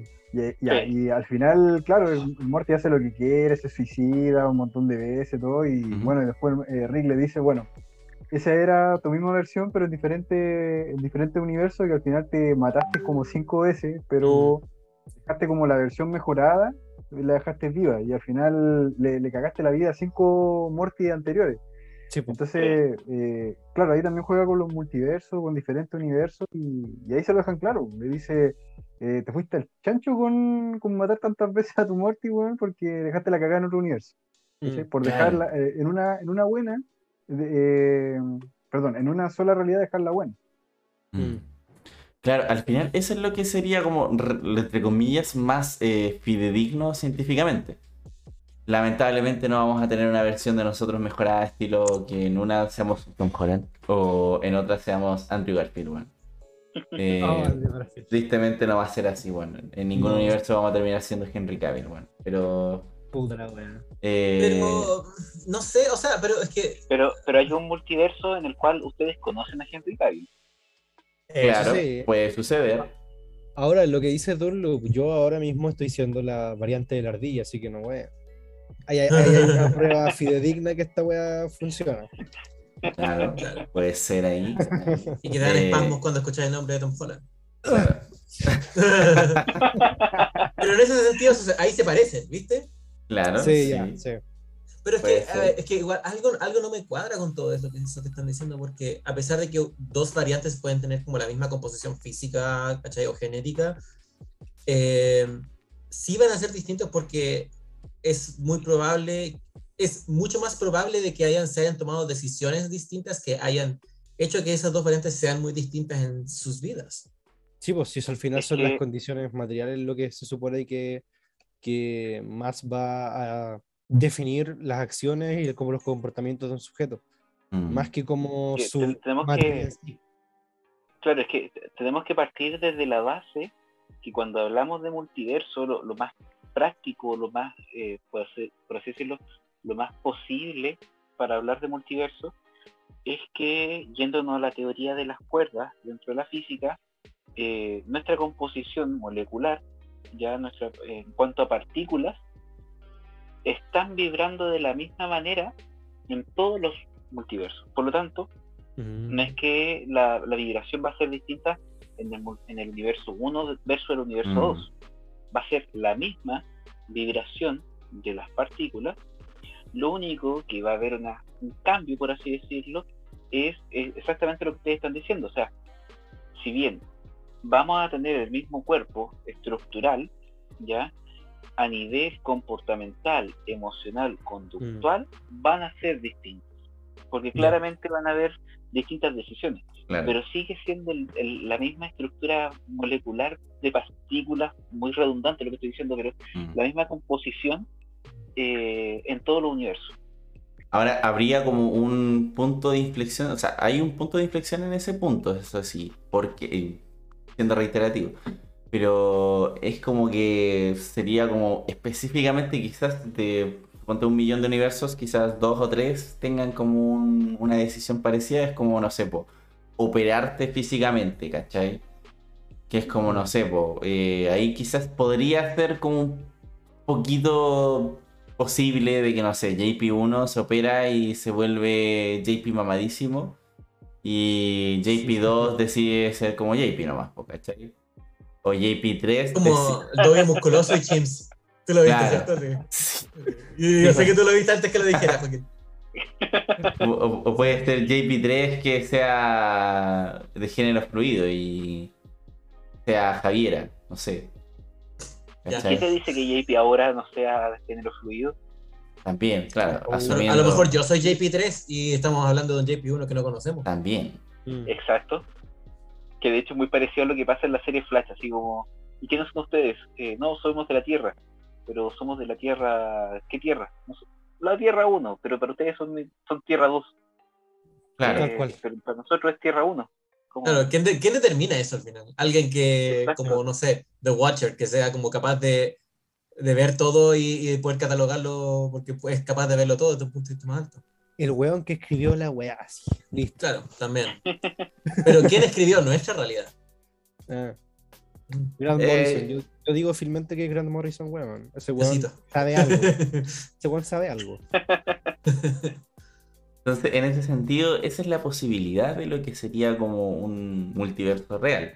Ahora, como les digo, quizás como en alguna decisión quizás de operarte, de tener una vida fit o no fit, o ser un gordo o no gordo, ya como que quizás como esas pequeñas decisiones sí puedan afectar como en tu estructura física de cómo te vas a ver.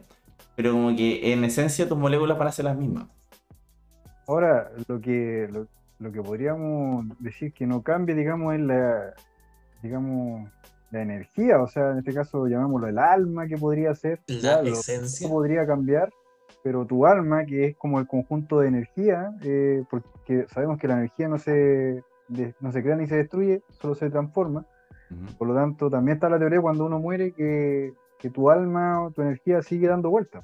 Por eso que de ahí viene el este de la reencarnación y todo. Entonces, yo creo que en diferentes universos ta- tal vez tu alma es la misma. Solamente que, como decía el Diego anteriormente, hay situaciones que te van cambiando y, bueno, en esta, en esta vida yo puedo ser alguien alegre y en el otro universo puedo ser un huevón nefasto eh, por diferentes situaciones en mi vida, pero mi alma sigue siendo la misma. Claro. Mm. ¿sí? Y ese ya es un tema, me- yo creo que ese es un tema metafísico mucho más amplio que solamente Mm. hablar de multiverso. Claro, Sí, el alma, no, el alma es- es- verdaderamente existe. Ah, claro, sí, no, me refería más que, que nada como el conjunto de energía, o sea, de lo, lo que fluye en ti más que nada. ¿cachai? Era Algo Lo podemos reformular. Alma como energía. concepto. Claro, O sea- por eso se, se puede reformular así como el- la energía que, corporal, que algunos le pueden decir alma, otros le pueden decir cosmos, otros le pueden Claro. decir aura. eh, si- siguiendo la ley de la física, eh, la energía no se crea ni se destruye, solo se transforma. ¿Cómo se transformará esa energía eh, una vez que deja de estar dentro de nosotros? Mierda. Exacto. Como dice Dullo, está denso el tema, weón. Ya déjenlo correr. o sea, mira, bueno, la- gracias por venir al programa. Ah, o sea, está interesante la verdad, pero bueno, retomando un poco el, el aspecto de lo que es el multiverso, tiene bastantes representaciones, weón. Y es muy interesante esa weá porque, o sea, al final hay obras que te dicen, weón, siempre tiene que haber un, un doble de, de ti en otra weá. Y en otras versiones de otras obras te dicen que, weón, te puedes escoger a tu doble. Eh, eh, Weón, ¿qué estoy leyendo? Loki. Sabía, yo creo que te quedaste muy pegado con Loki así. Sí, Es weón. Perdón. Pero es que, weón, está bien. Es como, weón. ¿sabéis sabéis qué me hace acordar a esta weá de trend que hubo en Reels y en TikTok? Así como de que cuando eh, vete con tu filtro de. Ah. Si no te. O una cosa así como si no te coges como tu filtro del otro sexo, eh, tienes que bajar tu- tus estándares. Yo creo que Loki lo vio. Eh, Yo lo Ah. Igual el tema de, los- el tema de los multiversos, volviendo al- a los multiversos, Eh, eh, sí, bueno. existía a, a nivel como de leyenda o como más mitología, eh, en la mitología original en Alemania, que es donde se, se genera este el concepto del doppelganger, es como una forma de entender de que dentro del mismo universo existían ciertas como eh, leaks, por así decirlo, o tal vez como fallas en, el- en la Matrix, en donde tú podías encontrarte a una persona idéntica a ti, que sería el doppelganger. Y por lo mismo es que si te encuentras al Mm. doppelganger, al- a tu doppelganger, eh, uno de los dos tendría que morir, solamente por el hecho de que no pueden existir dos personas compartiendo la misma la misma información, por así decirlo. Mierda, sí. Ay, me acuerdo que esa era una cuestión, no me acuerdo de qué, cómo se llama esa wea. Sí, lo tengo en la puta de la lengua, pero sí, me acuerdo de, de esa, de esa cuestión de que tú no te puedes con- encontrar con el doppelganger por... Sí, yo he muerto Robo. como miles de veces porque siempre me dicen, oye, weón, encontré a tu, a, a tu igual, a tu parecido, weón, quería en tal parte. Mierda. Increíble. Así que yo debo estar De hecho- muerto como siete veces más o menos. Carlos, ¿tú te acordáis que en, en la media había un weón muy parecido a mí en otro curso y que todos lo agarraban para el weón? El weón era mucho más alto que yo. No sé, pues yo mido 1,80, el weón yo cacho que estaba como entre 1,90, 1,95. De hecho, te hacíamos, a veces te hacíamos bullying por lo de, mira, ahí está el. Claro, y no era yo, pues era el otro. Entonces, pero me acuerdo que. Y, y Era lo- es que, lo- claro, era como una variante mía. Estábamos como. lo- y bueno, los dos estábamos en el mismo nivel, o sea, yo iba en primero él iba en primero. Claro. De hecho, Pero supe que él murió. Está la. Me estoy hueveando. No, mentira, pero estaba la. Oh, Se demoró un poco, pero llegó ahí. Llegó el- tranquilo, tú no te vas a morir. Ya, me salvé. Sí. Oye, me acordé que esa cuestión de que menciona el, el Diego salía en El Único, ¿no? Una película... También. Con Era de Jet Li. Jet Li, ¿o ¿no? Sí. Sí, Jet Y Li. te, y te plantea esta cuestión de que al final todo su... Como, o sea, bueno, la verdad es que la fantasía de esa película igual era clásica noventera. ¿eh? Clásica noventera porque al final era como que ya tú podías matar a tu doble de otro universo y el poder de ese se iba sumando a los otros. Mm. Entonces, al final el personaje antagonista de la película era una de las variantes de Jet Li y había matado a muchos otros otras variantes y se había hecho súper poderoso. Entonces, hasta que llegó al, al universo 616 y, y no pudo derrotar al Y se principal. Y se, se enfrentó al Jet Li más pro de los pros. Al final, en verdad, ni siquiera. Lo más chistoso es que era, no era de los pros de los pros, sino que era un weón X nomás, po. Pero como matar a las variantes le sumaba poder al resto de variantes, él también se hizo súper poderoso. Leccionó más información. Claro, al final tú tenías esa ventaja nomás, po. Y lo bueno de esa película es que después terminó con el con el Jet Li malvado peleando como en un tipo de templo azteca con muchas variantes de gente que habían sido como encarcelados, pero con Papa Roach de de soundtrack final, Sí. Last Resort de Papa Roach. Qué buen tema. Bueno, al final es interesante esa perspectiva, o sea, se suma un poco con la, eh, como la versión más onírica que estamos hablando del alma y de la energía y la transformación que mencionó el Caco, porque al final, imagínate que si tú al final derrotas o matas o desaparece tu variante de otro universo, ¿realmente se sumará a algo? ¿Esa energía se transformará en algo? Yo creo que ahora te la Y- dejo más, más para que te explote la cabeza. Se supone que eh, cuando te hablan de las vidas pasadas, ya cuando una Ah, persona claro. te ve tuviste vidas pasadas, ya y en otro universo también en mi otro yo tuvo vidas pasadas. Entonces ahí como que ¿Qué tal si sus vidas pasadas son las tuyas? también, Mm. también puede. ¿Qué tal si tú eres una vida pasada? Sí, ¿Qué po. tal si tú eres una vida pasada? la- Mira, claro. en ese Oh, sentido, me hace acordar. ¿Qué tal sí, si la weón. otra persona, qué tal si tu variante que vive en un, en un tiempo Futuro. más futuro que el tuyo es una vida Sí. pasada tuya? Sí, weón. Claro. Bueno, Me va- eso, me va a la cabeza ahora. ahora Eso me hace acordar a Batman, weón. ¿Por qué? ¿Y por qué preguntarán por qué Batman, weón? Pero es porque siempre hay un Batman como en distintas épocas, weón. El Batman pirata, el Batman cavernícola, weón. Sí. O Spider-Man. Claro, entonces como que al final sería como exactamente lo mismo, weón. Mm. Entonces, No, igual es interesante. Oye, hablando de Spider-Man, weón, me hiciste acordar eh, JP, que aparentemente se confirmó en la Madame Web, weón. Sí. Sí, caché también. Dakota Johnson. Sí, weón. Johnson.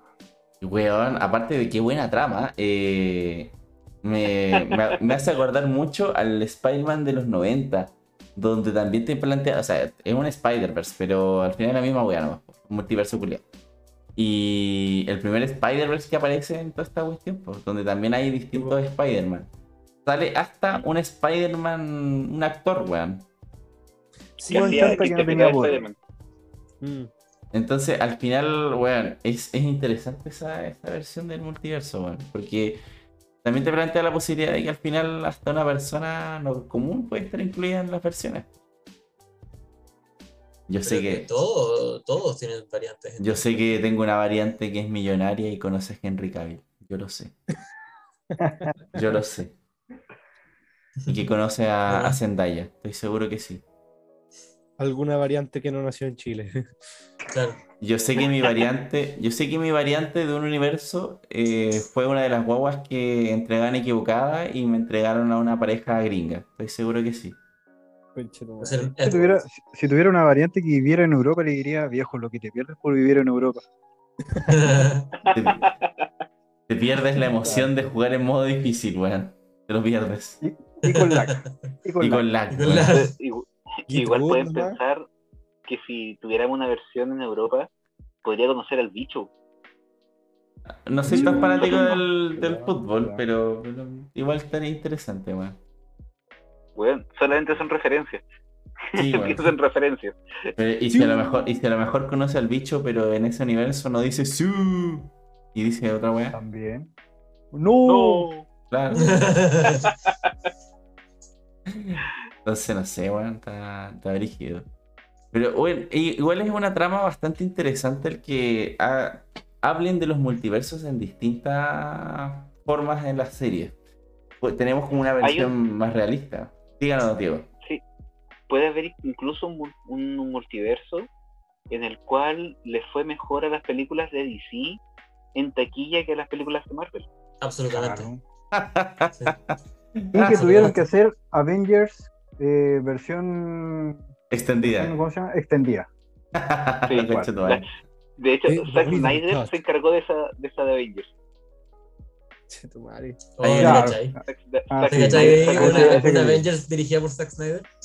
Así Eh.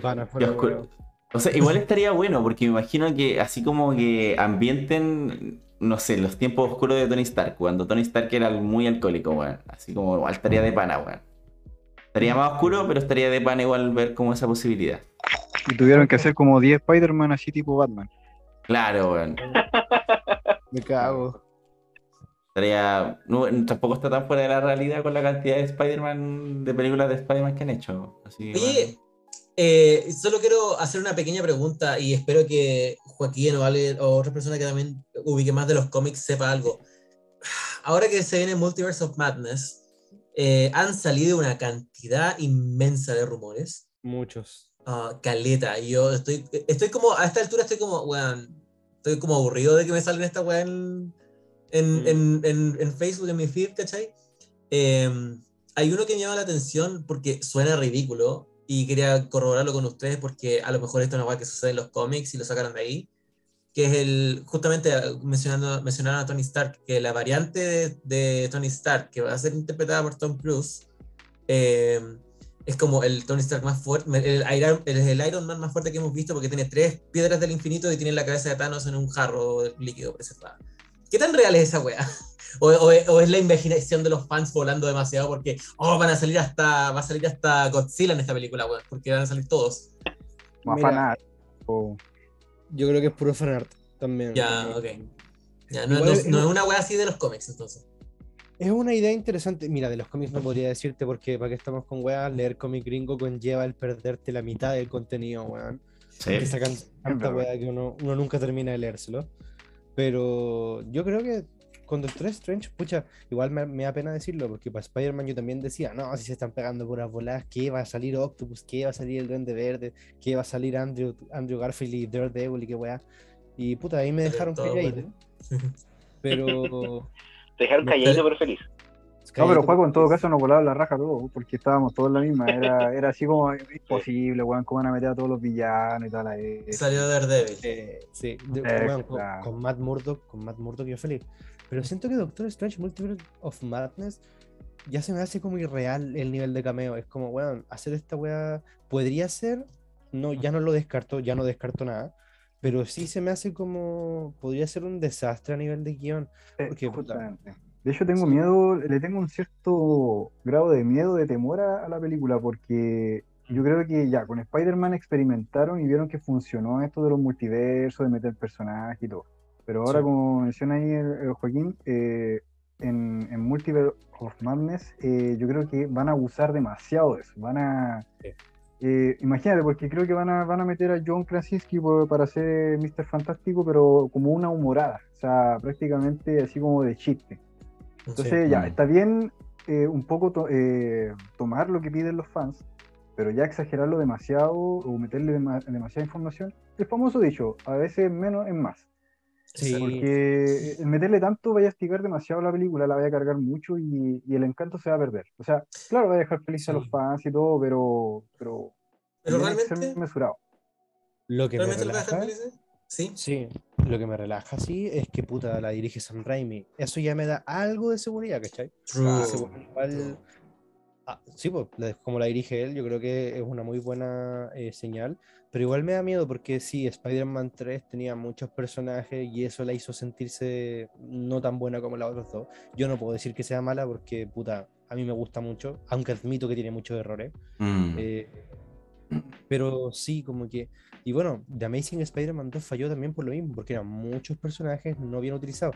Yo siento que más que la cantidad de personajes es cómo utilizas el guion y el tiempo para que se sienta natural que haya tanto Sí, personaje. bueno. Fue muy forzoso. Sí, pues, ¿Saben, no sé si- saben lo que me, ¿saben lo que me da un poco de incertidumbre? Más que miedo, eh, es eh, el hecho de que. eh, dos cosas. Uno, con tanta cuestión. O sea, lo, lo mismo que están diciendo ustedes, con tanta cuestión de que va se supuestamente va a suceder en esta película. ¿Cuál es, ¿para dónde, ¿Cuál es la meta? ¿Cuál es el objetivo? ¿Para dónde vamos? ¿Cachai? ¿Qué es lo que, qué es lo que está tratando de hacer esta película con respecto al futuro del MCU? ¿Cierto? Eh, sí, van a abrir el universo y probablemente, como se rumorea, van a llegar los X-Men. Mm. Pero eso es todo, o sea, o, o que, o, o, o, o es tan así, ¿cachai? O es, o, y, y lo otro, ¿cachai? Como que no, no sé para dónde vamos con todo esto. O sea, es Hay que Eh, tener en consideración, JP, Y lo, que la, la primera parte de, de el MCU, que terminó con, bueno, se supone que debería haber terminado con Falcon y Winter Soldier. Mm. eh, y con Black Widow en ese sentido, es que toda esa saga se llama la saga del infinito. Y esta segunda saga que, que plantea el MCU es la saga del multiverso, de por sí.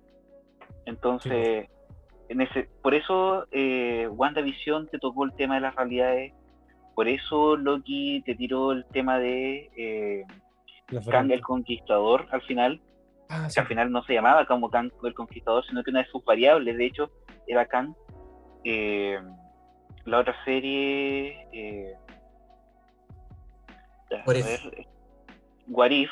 De hecho, What If está dentro del, del, por así decirlo, de lo canónico. ¿ya? Entonces, Sí, te está, te está planteando de que eh, Marvel no es solamente hasta la saga del infinito. Aquí ya se abrió a distintas dimensiones, distintos universos, y cada universo va a tener su peso, por así decirlo.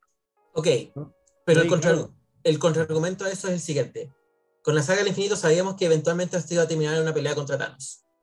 ¿cierto? Sí. Sí. Ujú. Iba todo para allá. ¿A dónde vamos con esto? ¿Cachai? Eso es lo que todavía me Acá pregunto. lo más probable es que vamos, estamos apuntando a pelear contra Kang. Kang el Claro. Sí, sí. Porque de hecho, no por nada Kang es, va a ser el gran, el gran eh, enemigo, si bien no es tan famosa la, la franquicia de Ant-Man, Ant-Man y Mm. Wasp, por ejemplo, eh, Kang va a ser el que el que va a al final Kang es el que te, el que te maneja todo el tema de los multiversos dentro Mm. del dentro de Marvel. Y se supone que va a ser el villano en Quantumania. Claro. Se supone que va a salir Kate la- Bishop en esa película también. Eso va a ser muy cool. Sí, Kate bueno. Bishop. Ahora, Bueno, rumores, porque tú sabes que van, bien rumores, van rumores en todas partes. Se supone que Kate va a salir en Quantumania. Sí. Sería bacán. también, también Yo, yo paño, un- más Kate, todo lo que quieran, pero Claro. también más rumores, weón, es como. De nuevo, es como. Yo no sé qué creer, se pierde toda la, como la, la- el asombro y la emoción de ver toda esta weá en pantalla por primera vez, ¿cachai? Porque ya sabemos lo que va a pasar. Mm. Y Claro, también ahora había visto que iban a hacer el ingreso también de, de Doctor Doom, entonces también ahí te podí, te podí ir planteando, puta, igual Doctor Doom tiene, tiene un buen un buen argumento, un buen villano, y es un villano de alto nivel, por lo tanto también lo podrías tener como te- categoría de jefe final, digamos. Sí, po. Entonces, sí, pero eh, eso, eso me gustaría ver, cómo manejan a Doom en el MCU, porque Exacto. esa weá tiene que hacerse con cuidado. A Doom lo, lo están Eh. tratando como de introducir con Moon Knight. exacto. Claro. En Moon Knight salió el salió el Von, eh, el Von Doom en una cajita de atrás, entonces Sí. eh, y que también, por ejemplo, para todavía no, no está confirmado en, en cuanto a, la- a la sinopsis de, de Black Panther 2. Se supone que Black Panther 2 lo que te va a llevar es a una pseudo pelea con los del Atlantis. O sea, meter po. a Namor ahí. Sí. Y si está metido Namor, es muy probable que uno de los villanos a un Algún- futuro sea Doom. Sea, Doom, Mm. sí. Exacto. No, Sí, y- porque con todo el conflicto con las Berias y toda la. Y sabemos Este que también también. se vienen los Cuervos Fantásticos y que aparte Sí, dijeron que querían que los Cuervos Fantásticos fueran héroes con experiencia, no no héroes nuevos, sino que te los van a presentar y ya son quienes son. Claro. Eh, a, a mí lo que me da miedo y lo que igual me gustaría que pasara es que, claro, tenemos toda esta expectativa, Doom, Kang, Kimping. Yo a Kimping no, no lo voy a sacar de la ecuación porque encuentro que si los hueones lo sacan de la ecuación es el peor error que pueden, el peor error que pueden tomar. aparte que tiene mucho Pero- potencial por sacarle, así que. Pero tienen que manejarlo como se manejaría Kingpin y ahora está manejado por Disney y no por Netflix. Ese es el problema. No, no, no, no, no, no considero que vaya a ser tanto problema, porque por, ¿No? por lo que me ha demostrado ahora el MCU, eh, sobre todo con Spider-Man, están dándole de a poquito, van un poco más violentos, van agarrando de a más, y yo creo que nos están de a poquito armando como, oye, ya empezamos las series para adultos, She-Hulk va a ser para adultos, Sí.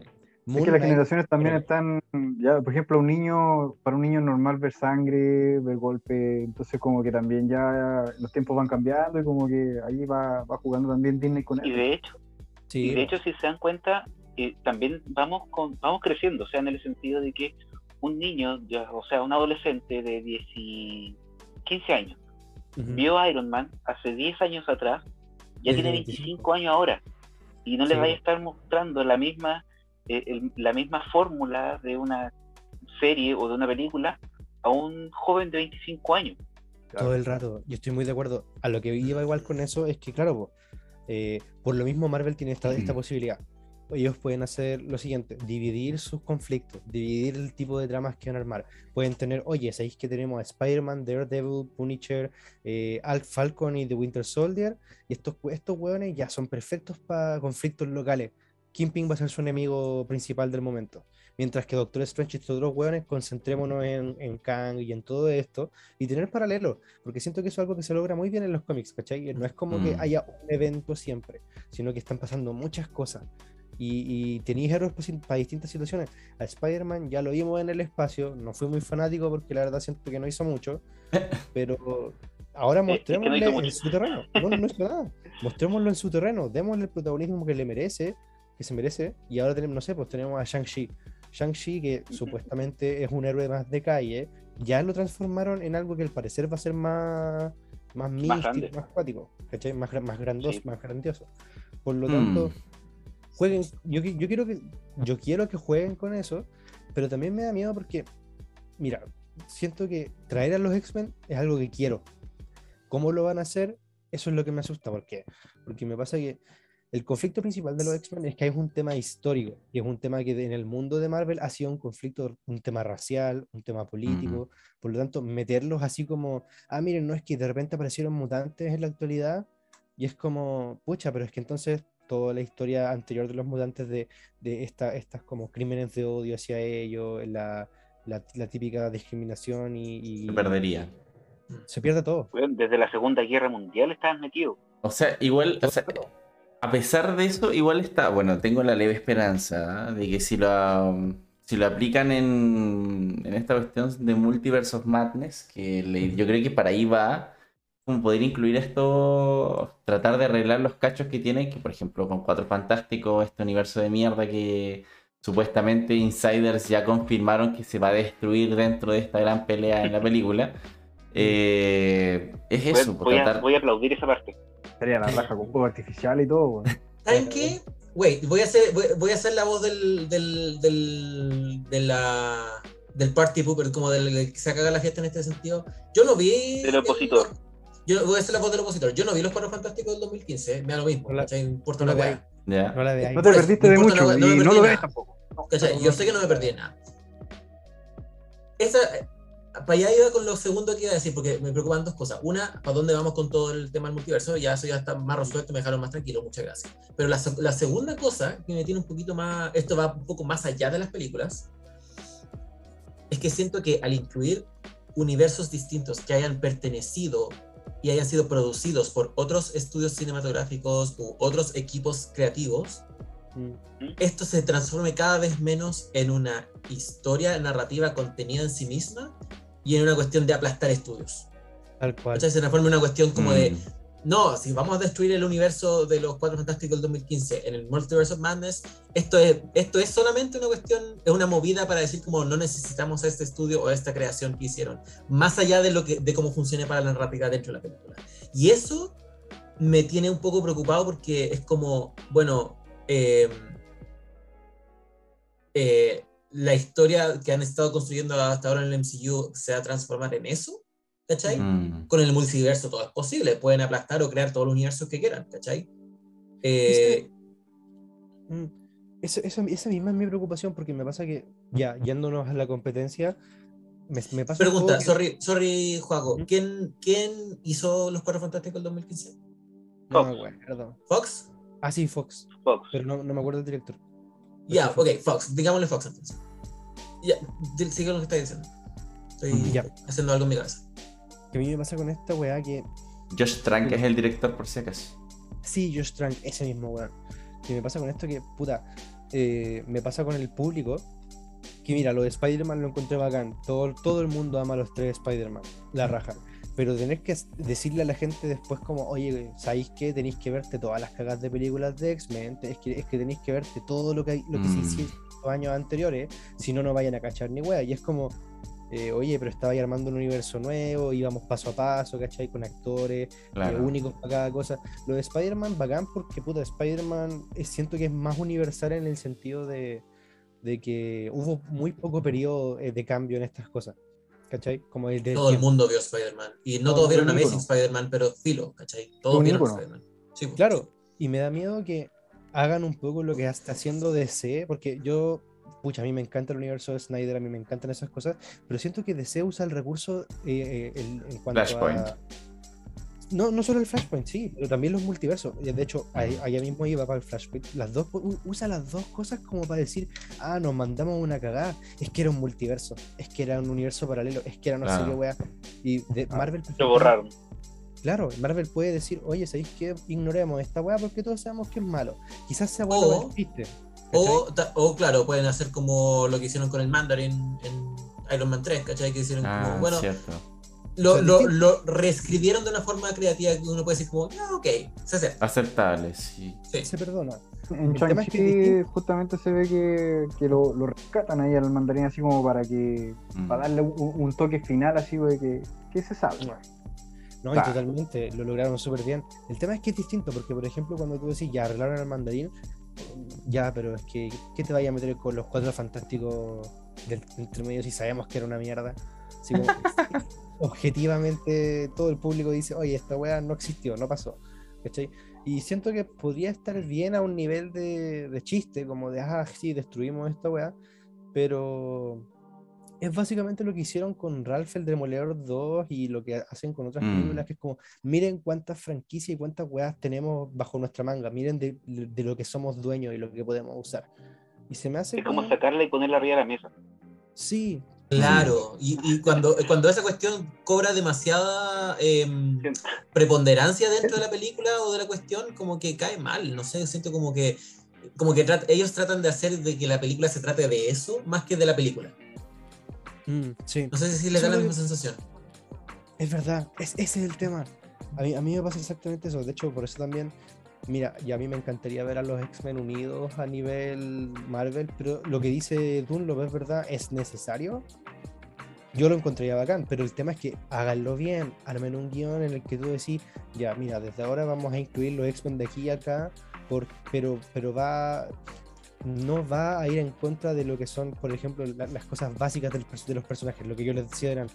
Mm. Y a veces Marvel hace eso. A veces Marvel rompe algo y deja justo las partes importantes fuera y te, y te dejan claro. con la cáscara. ¿Qué es lo que me pasó con Tony Stark? Para mí Tony Stark era este conche tu madre hijo de perra que era muy alcohólico, era una mala persona, pero que era entretenido por eso. Era, era, era, era- es rico ver a Tony Stark en los cómics porque tú decís, oh, el weón de mierda. Y en cambio en las películas como que igual le quitaron todo eso que era más conflictuoso, que tú decías como, chucha, qué complicado igual este personaje porque igual hace cosas buenas, pero mucho de esto es terrible malo. Eh, y, y con el Capitán América lo mismo. Capitán América aquí igual fue bien plano. En cambio en los cómics el weón es como súper anti-América, así como, oye, Estados Unidos curiado deja de intervenir en países extranjeros y está todo el rato haciendo crítica, ¿cachai? Bla, bla, bla. Pero Marvel... Nunca le dieron la oportunidad de hacer eso en el MCU. No, Es que, Para si te das cuenta, igual volvemos a ese argumento de que en sus inicios Marvel era más family friendly. sí, po. Sí, po. Tenía que ser más fam- family friendly como para poder in- eh, entrar y mantenerse ahí. Y una vez que ya estuviera adentro, empezar a hacer todos los cambios o, o tal vez ponerlo un poquito más oscuro. De hecho, por ejemplo, Capitán América, donde vimos la transición, fue recién en Civil War, porque ahí como que se puso más rebelde y, y Sí, vimos, por ejemplo, en Avengers eh, Infinity War, ya lo vimos ya desligado totalmente del gobierno, que ya dependía de él, entonces, ¿cachai? Ahí como que se quitó todo lo esto y se volvió rebelde. Mm. Y en Falcon, en Falcon y Winter Claro. Soldier estamos viendo una rebeldía de parte del Capitán América hacia el- a lo que hace el gobierno. Claro. Así que O sea, Bueno, es que igual- igual yo creo que en el caso de Marvel lo que han aceptado es eso, o sea, salirse un poco del mundo de los cómics y adaptarlo a un público general. Porque al final Claro. es que ahí entra, bueno, entra de en lo que entra en lo que el Sí. público al final siempre tiene debate, en- al ver las películas de Marvel o del MCU. Es como que, ok, el MCU te adapta una historia que lo adapta de una forma que un weón X puede ir a verla y va a entenderla igual. ¿Cachai? Claro. Puta, sonará como talla, pero ok, todos ven Hawkeye por la trama, ¿cachai? Pero como que esa es la cuestión, pues, como que tú puedes llegar y ver Hawkeye por la trama y da lo mismo, lo vas a entender igual, ¿cachai? Porque se Sí. entrelaza con las otras obras. po. Yo estaba realmente interesado en la trama que tenía que ver con su duelo por Nat. Así, yo estaba realmente como invertido, como quería ver más de eso. Y... A eso, a eso se refiere bueno. Eduardo por trama. El Sí, Diego no. Es que no sé, ya no sé a qué te referís re- cuando habláis de la trama, po, weón. Pero la cosa es que mí- al final es eso, pues, es como tratar de hacerlo como a, a- aplicarlo a un público general. Que si bien, Sí. obviamente para gente puta, como el Juaco, ¿cachai? Entre comillas, el Diego y yo, el Caco, el JP, que cachaba un poquito de, de cómics. Onda, weón, es como que, puta, es que faltó esta weá, es que ¿por qué no le pusieron esto? Que es bueno, sería la raja ver algunas cosas, pero que claramente no podemos verlo en general, po. De Y. hecho, Ajá. lo que tú estás diciendo que- es como lo que exactamente lo que pasó con Eternals. Ah, mierda, sí. llegó así como. Mira, para serles sincero, a mí me gustó la película.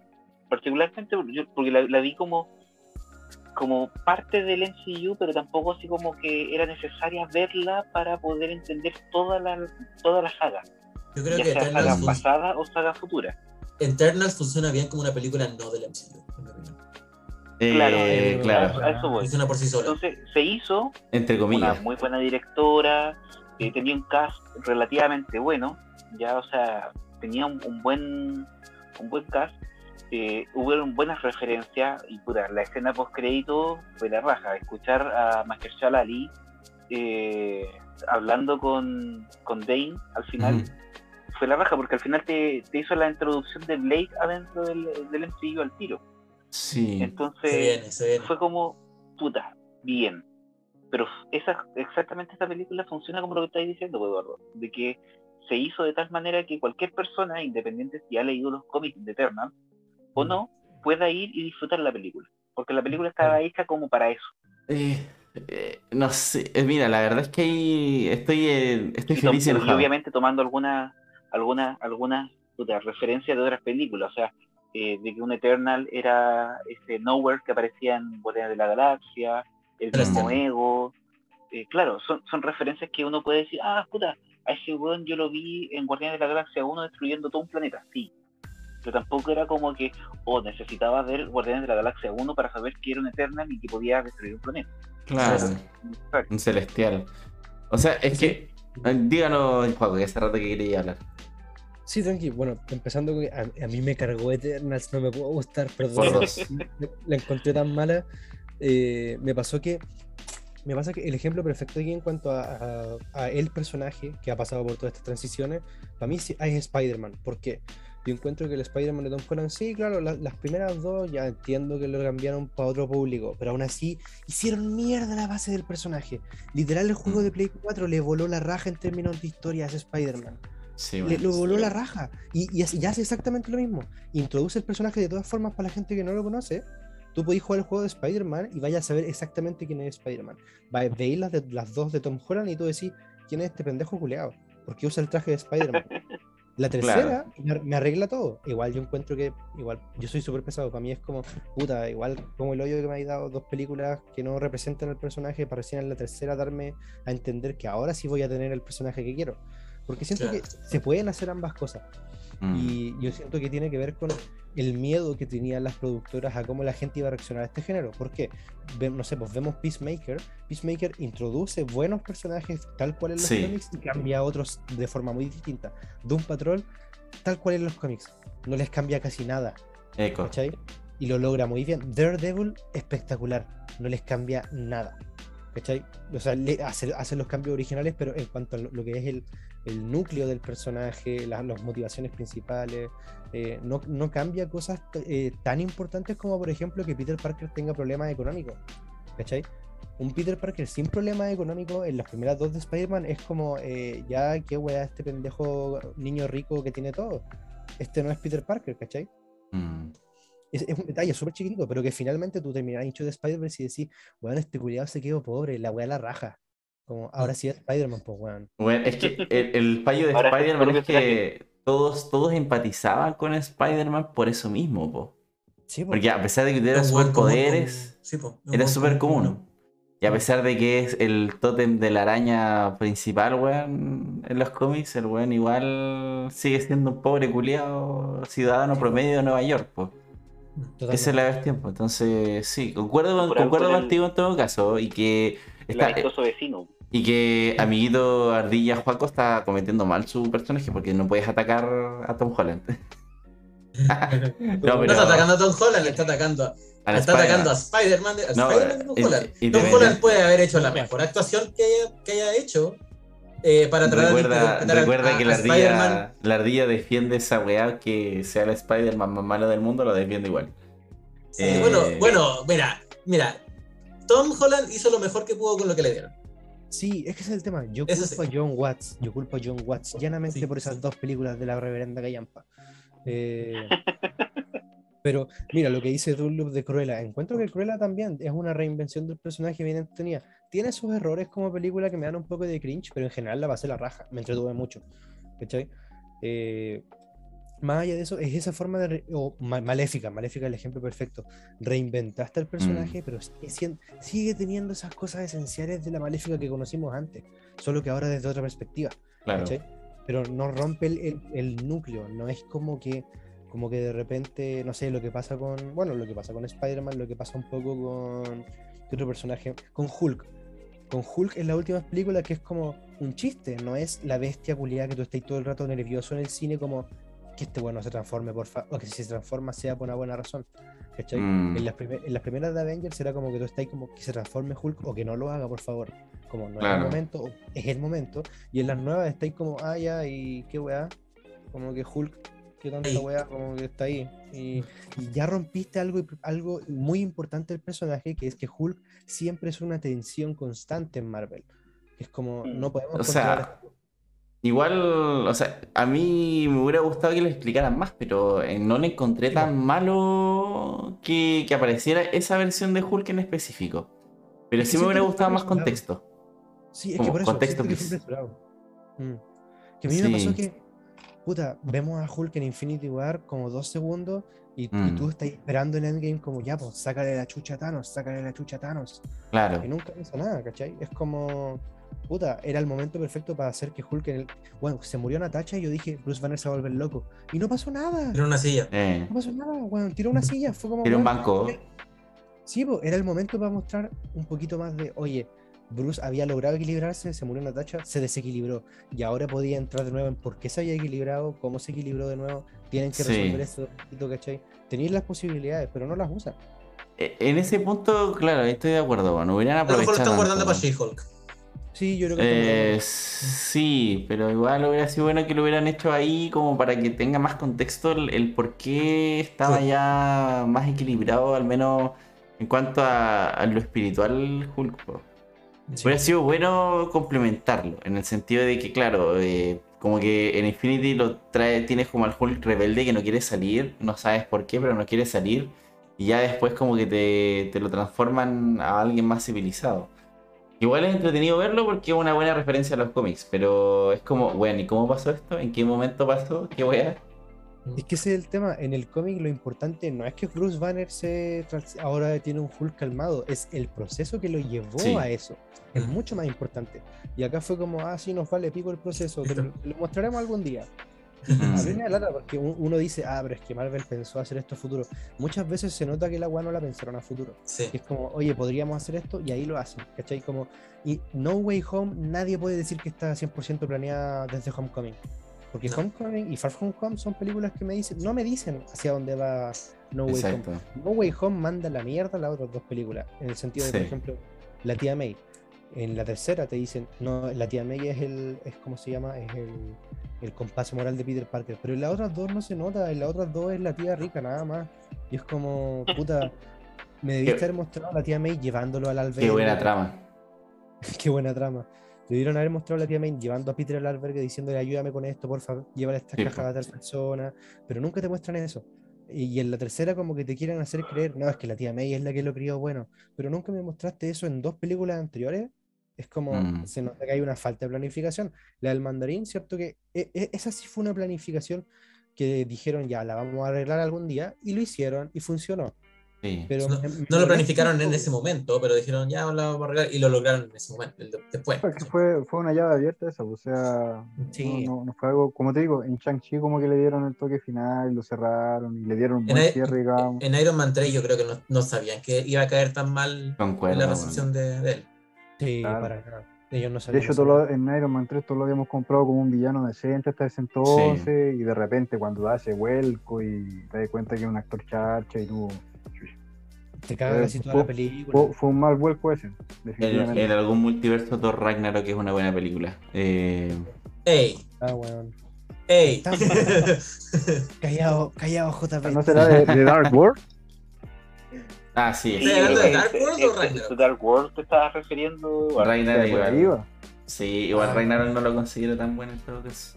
Yo tampoco. Pero, ok, skip. pero Era no tan malo como Dark World, pero, pero igual no la considero pero muy buena. como- como- usa- usando tus me- palabras, Eduardo, a gustos colores.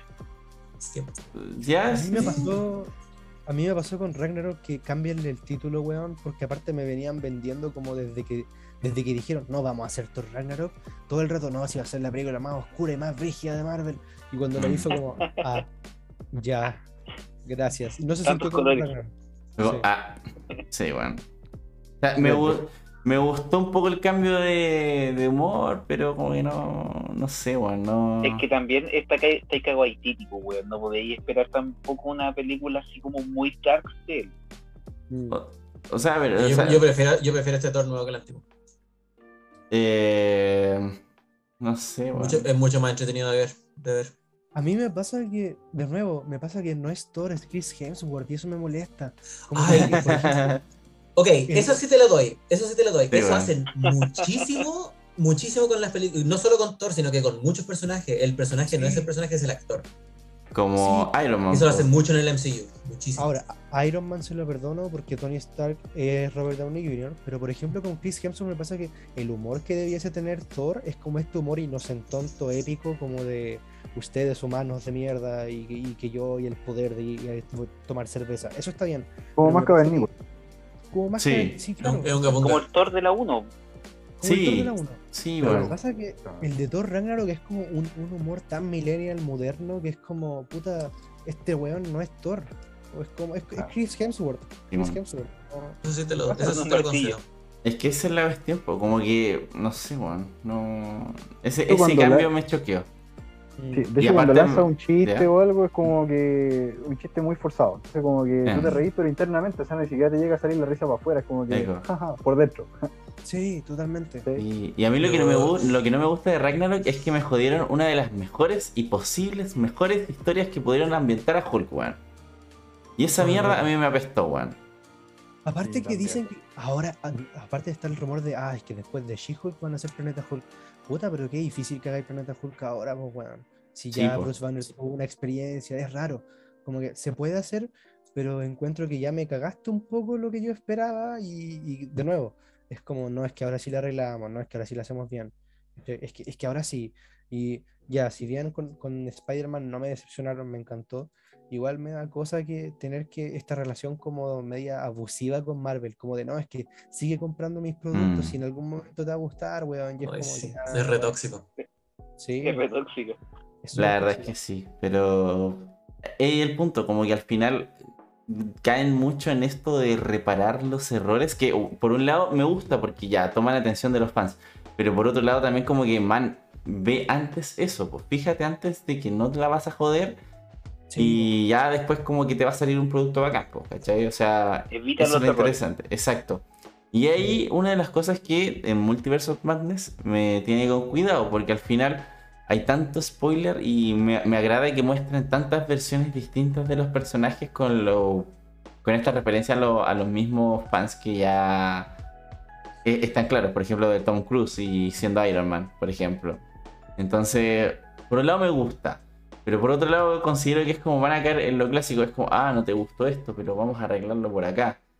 Y tratemos de cambiar este ambiente de esta forma. Y es como que, no sé, por ejemplo, en esta cuestión de Thor, lo que hablábamos, que tenemos la versión un poco de, de lo que es Dark World con Ragnarok y ese cambio brutal como tanto en la ambientación como también en, en- en el guion mismo, eh, resulta un poco chocante. Si bien concuerdo con el JP, es mucho más fácil y mucho más pasable de ver un Thor carismático y cagado de la risa, weón, que uno más, más darks, pero también es como que se va un poquito por la variante de la, de la situación. po.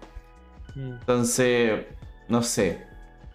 Creo que da, da la posibilidad infinita al que presenten los multiversos.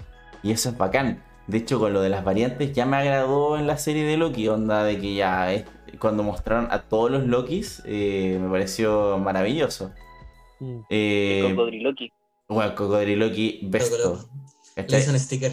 No, y el Loki, weón, no, aunque sea un gran un grande, weón, yo me quedo con el Loki, con el traje de cómic, weón. Sí, el Loki viejo. Sí, weón, el Loki viejo estuvo muy bueno. Y también, weón, los fans están teorizando así como a mil con ese Loki viejo, weón. Mm. Entonces, es maravilloso, Que- pero que- también... que él- claro, que una de las teorías que yo vi que era que él vio la derrota de Thor y Loki en Infinity War, al principio de Infinity War. Él estaba como parado en los escombros mirando. Claro, entonces como que igual, eh, bueno, maravillosa esa cuestión de que te permita esta posibilidad, pero a la vez es tan horrible porque como que lo pueden justificar y exactamente con lo mismo que en los cómics y que a muchos fans no les gusta de los cómics. Es que al final la muerte nunca va a ser definitiva. Mm, sí. Es Sí, como que, oye, sí. se murió este personaje, ah, pero eh, volvió tres cómics después porque en verdad eh, y pasó algo. ¿cachai? Entonces, como, ok, ya, te lo acepto. ¿Saben qué? ¿Ustedes ubican eh, Pitch Meeting? Sí, Sí, bueno. sí, Sí. lo En el Pitch Meeting de Hawkeye hablan de eso y es como, sí, como que tienen todas las herramientas para traer personajes de vuelta a la vida y es como, bueno, sí, eso es lo que hacen los cómics, como que llegamos a ese punto ahora. Ujú. ¿cachai? Como, e- era inevitable después de todo. ¿Saben algo? ¿Saben algo? Yo. Yo, sí, yo, yo quiero ver Doctor Strange Multiverse of Madness, pero no por el multiverso. ¿Cachai? Eh, Yo, yo- a, mí me encanta el concepto del multiverso y quiero ver ¿Por la más del trama? multiverso. Pero en esta película, además de ver a, a- a Strange y a Wanda y las interacciones entre ellos, yo quiero ver qué, qué pasa con Mordo, ¿cachai? Yo soy un hombre simple. Yo so- solo- eso es todo lo que quiero ver qué pasa con él, ¿cachai? Así como que no quiero, no me interesa tanto el multiverso, así como, ¿qué, qué va a hacer él? Ahora ¿Cuál es su papel? ¿Cachai? Como que eso es todo lo que quiero saber. tiene trencitas. Mordo está- la apariencia Sí. de Mordo está bacana ahora, ¿cachai? Pero es como que Sí. lo dejaron como seteado en, en la primera y, Mm. y es como, bueno, ¿y ahora qué va a pasar con eso? Como que todo el tema, al- como aledaño del tema del multiverso, como que es secundario para mí, con el- más que como que, ¿de qué se va a tratar esta película? ¿Cachai? Claro. ¿De qué se va a tratar esta película? ¿Quién es el villano y por qué deberíamos interesarnos en lo que está pasando en el conflicto entre el bueno y el malo? El- todo lo demás que pasa alrededor Mm. es como es como du- dulce, ¿cachai? Es como, a mí me gustan los dulces, pero no es lo más importante. O sea, es que al final lo que muchos insiders te plantean es, es que Wanda es la villana, po. Entonces, como que. No, no, ahora hay otro rumor, hay, otro- hay un nuevo antagonista principal, No- y no es Mordo ni es Wanda. Claro. Entonces también Sí. te plantean En su distintas momento también se, rumoreó que el mismo, el mismo Strange iba a ser el antagonista. Ah, Claro, el de. If. Strange Supremo. Ya, eso lo puedo ver. Pero, pero de nuevo, ¿para dónde vamos con esto? Es que ese es el punto. Está la respuesta también por JP, porque el mismo, el mismo Strange del otro universo te dice, vaya, está quedando la cagada. O sea, Mm. prácticamente. al ¿Pero qué eso- significa eso? Ah, por eso, al decirte eso, que, que está quedando la cagada, prácticamente te, es jugar con tu imaginación. Que tú vayas jugando con tu imaginación, ¿para dónde va quedando la cagada? O sea, es que igual está hecho para eso. eh, Así están hechos los trailers para eso, para que igual ya Mm. Eviten como que todos los fans y sus teorías locas le achunten en más de alguna y ya después como que la caguen, sino que es como que todo es posible con, con la información que te han entregado. Y que a la larga está bien que jueguen así con el- los multiversos, weón. yo insisto, me gusta. Me gusta para dónde va un poco la situación. a lo mejor la estrategia de marketing es Mm. eh, que estén como muy hype por lo que va a pasar con el multiverso y que la trama central de la película esté oculta hasta que salga la película. Igual, Qué buena trama. ok, sure, lo, lo entiendo.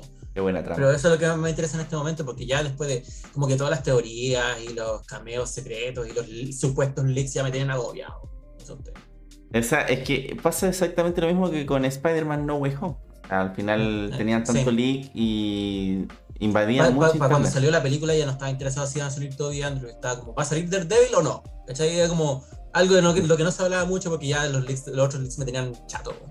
Es que ese es el punto. O sea, al final igual es parte del marketing. Pero claro, al final con eso juega. Y bueno, me gusta un poco el, el punto de que vuelvan... Paco, creo que. Mm, Pareciera que sí. Me gusta un poco como la versión que tratan de dar como de las variantes y como que esta continuidad que tienen en el MCU de que si tú pones un minuto y segundo exacto entre las series que han salido de las películas, como que tienen un cierto sentido.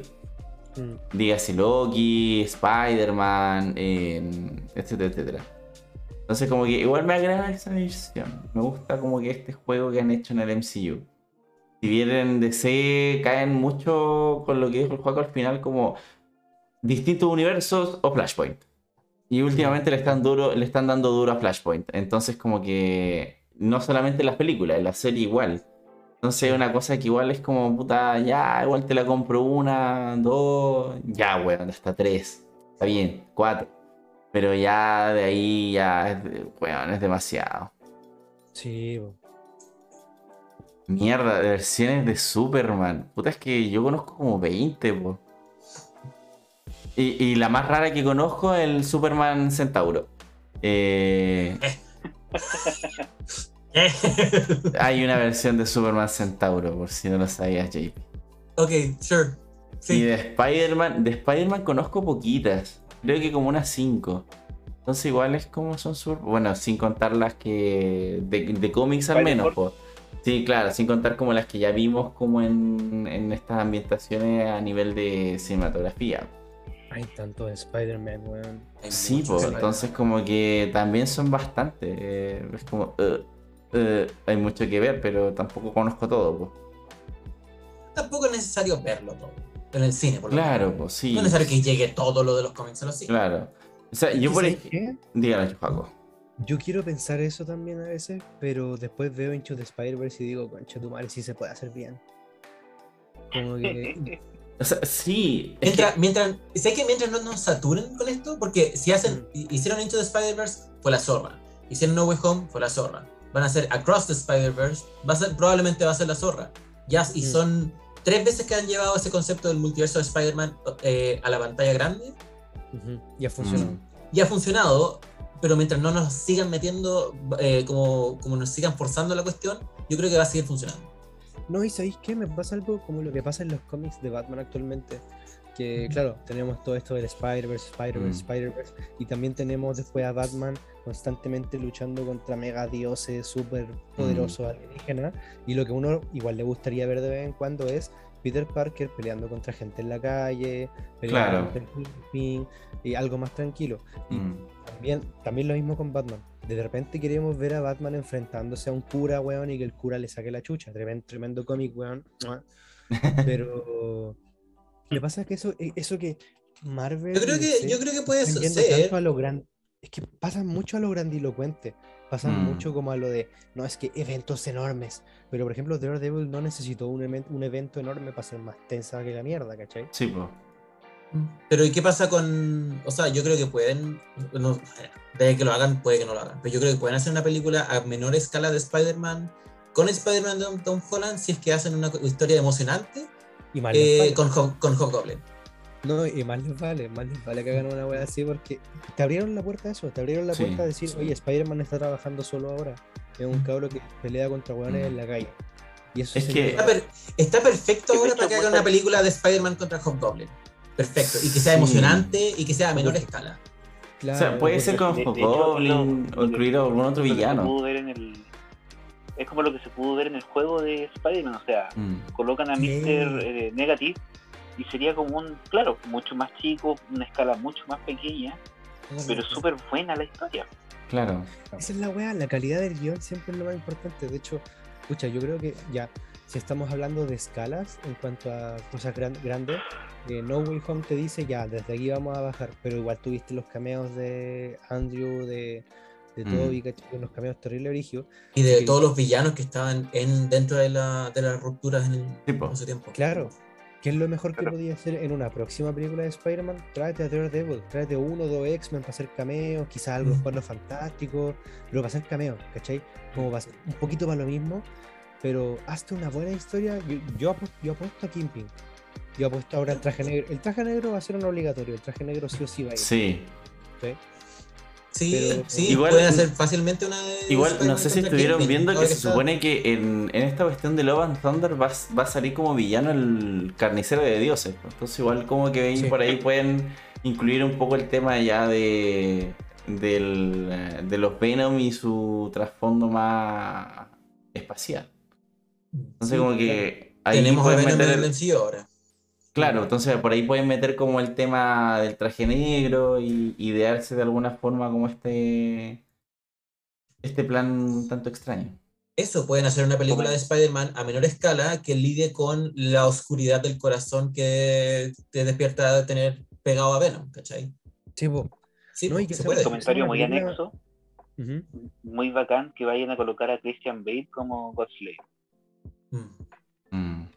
Sí, estoy Como como... cool. Yo, yo le, le- le tengo, por eso decía comentario muy anexo, porque el, el buen igual le, le- tiene como la pinta como para sacar un, un buen villano. y que no sea como claro. esos villanos desechables que tiene Marvel en general. Claro. Hay que ver American Psycho. Weón, con American Psycho te dejan claro que Christian Bale para villano queda. Sí, Sí, perfecto. absolutamente.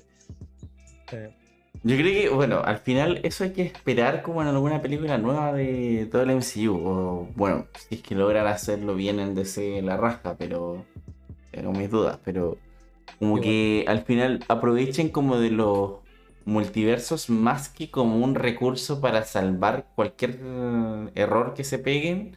sino que como un recurso piola a, un a una menor escala y quizás con un leve cameo así como ligero dentro de la misma historia que diga, ah, mira, esto se conecta con la siguiente porque pasó X wea.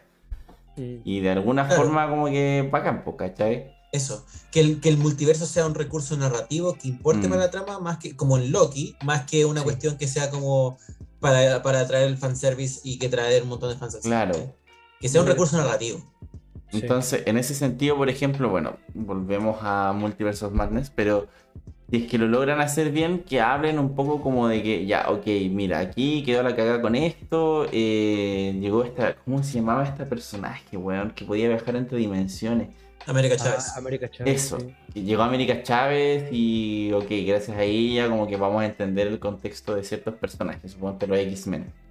Mm. Me gusta que los traigan porque significaría que van a revivir una franquicia que cinematográficamente mm, la cerraron.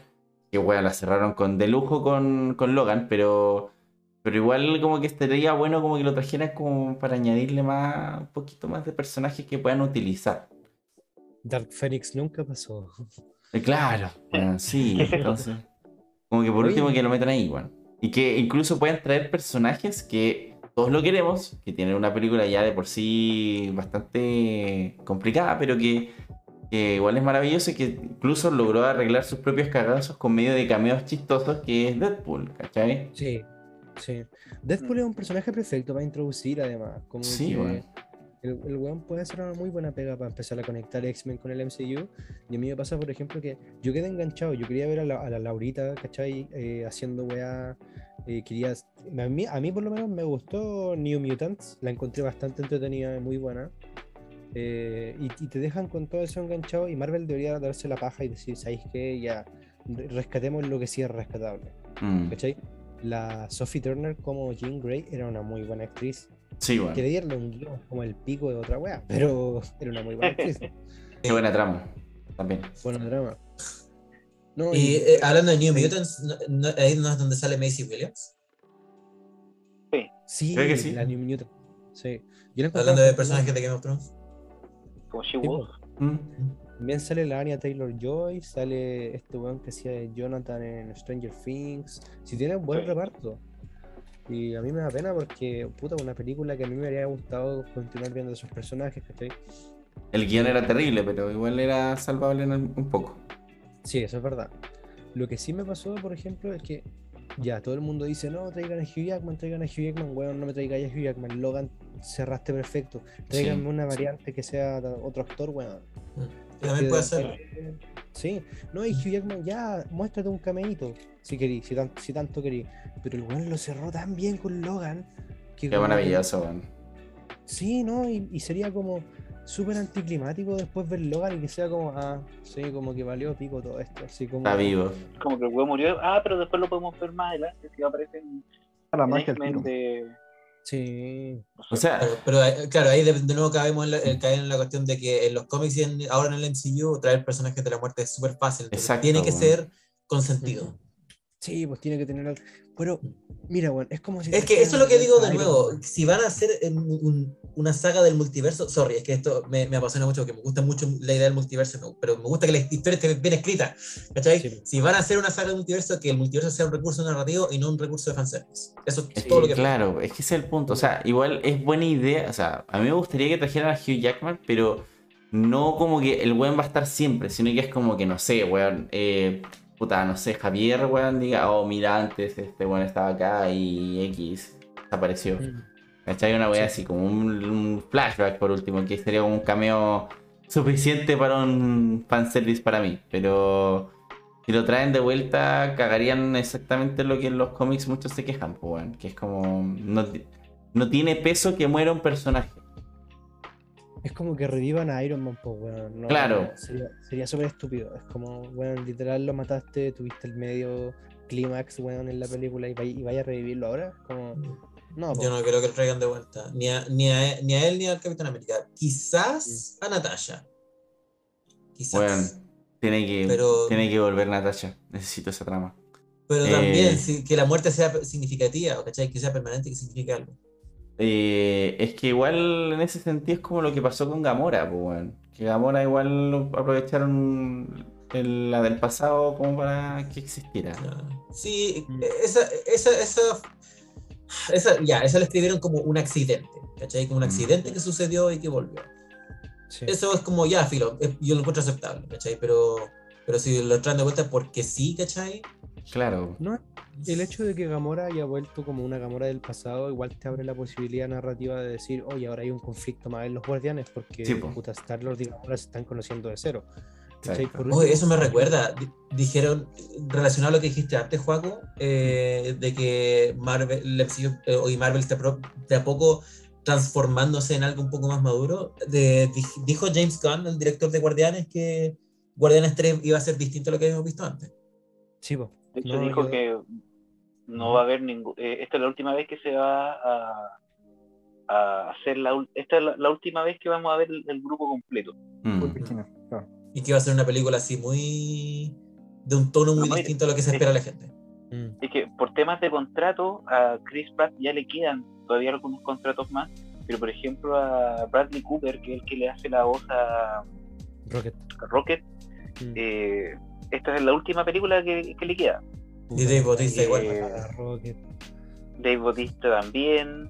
Entonces, al parecer, como que varios del equipo original, digo equipo original, Groot, eh, Drax, Gamora, Star-Lord Mm. y Rocket, de esos cinco ya no estarían los cinco.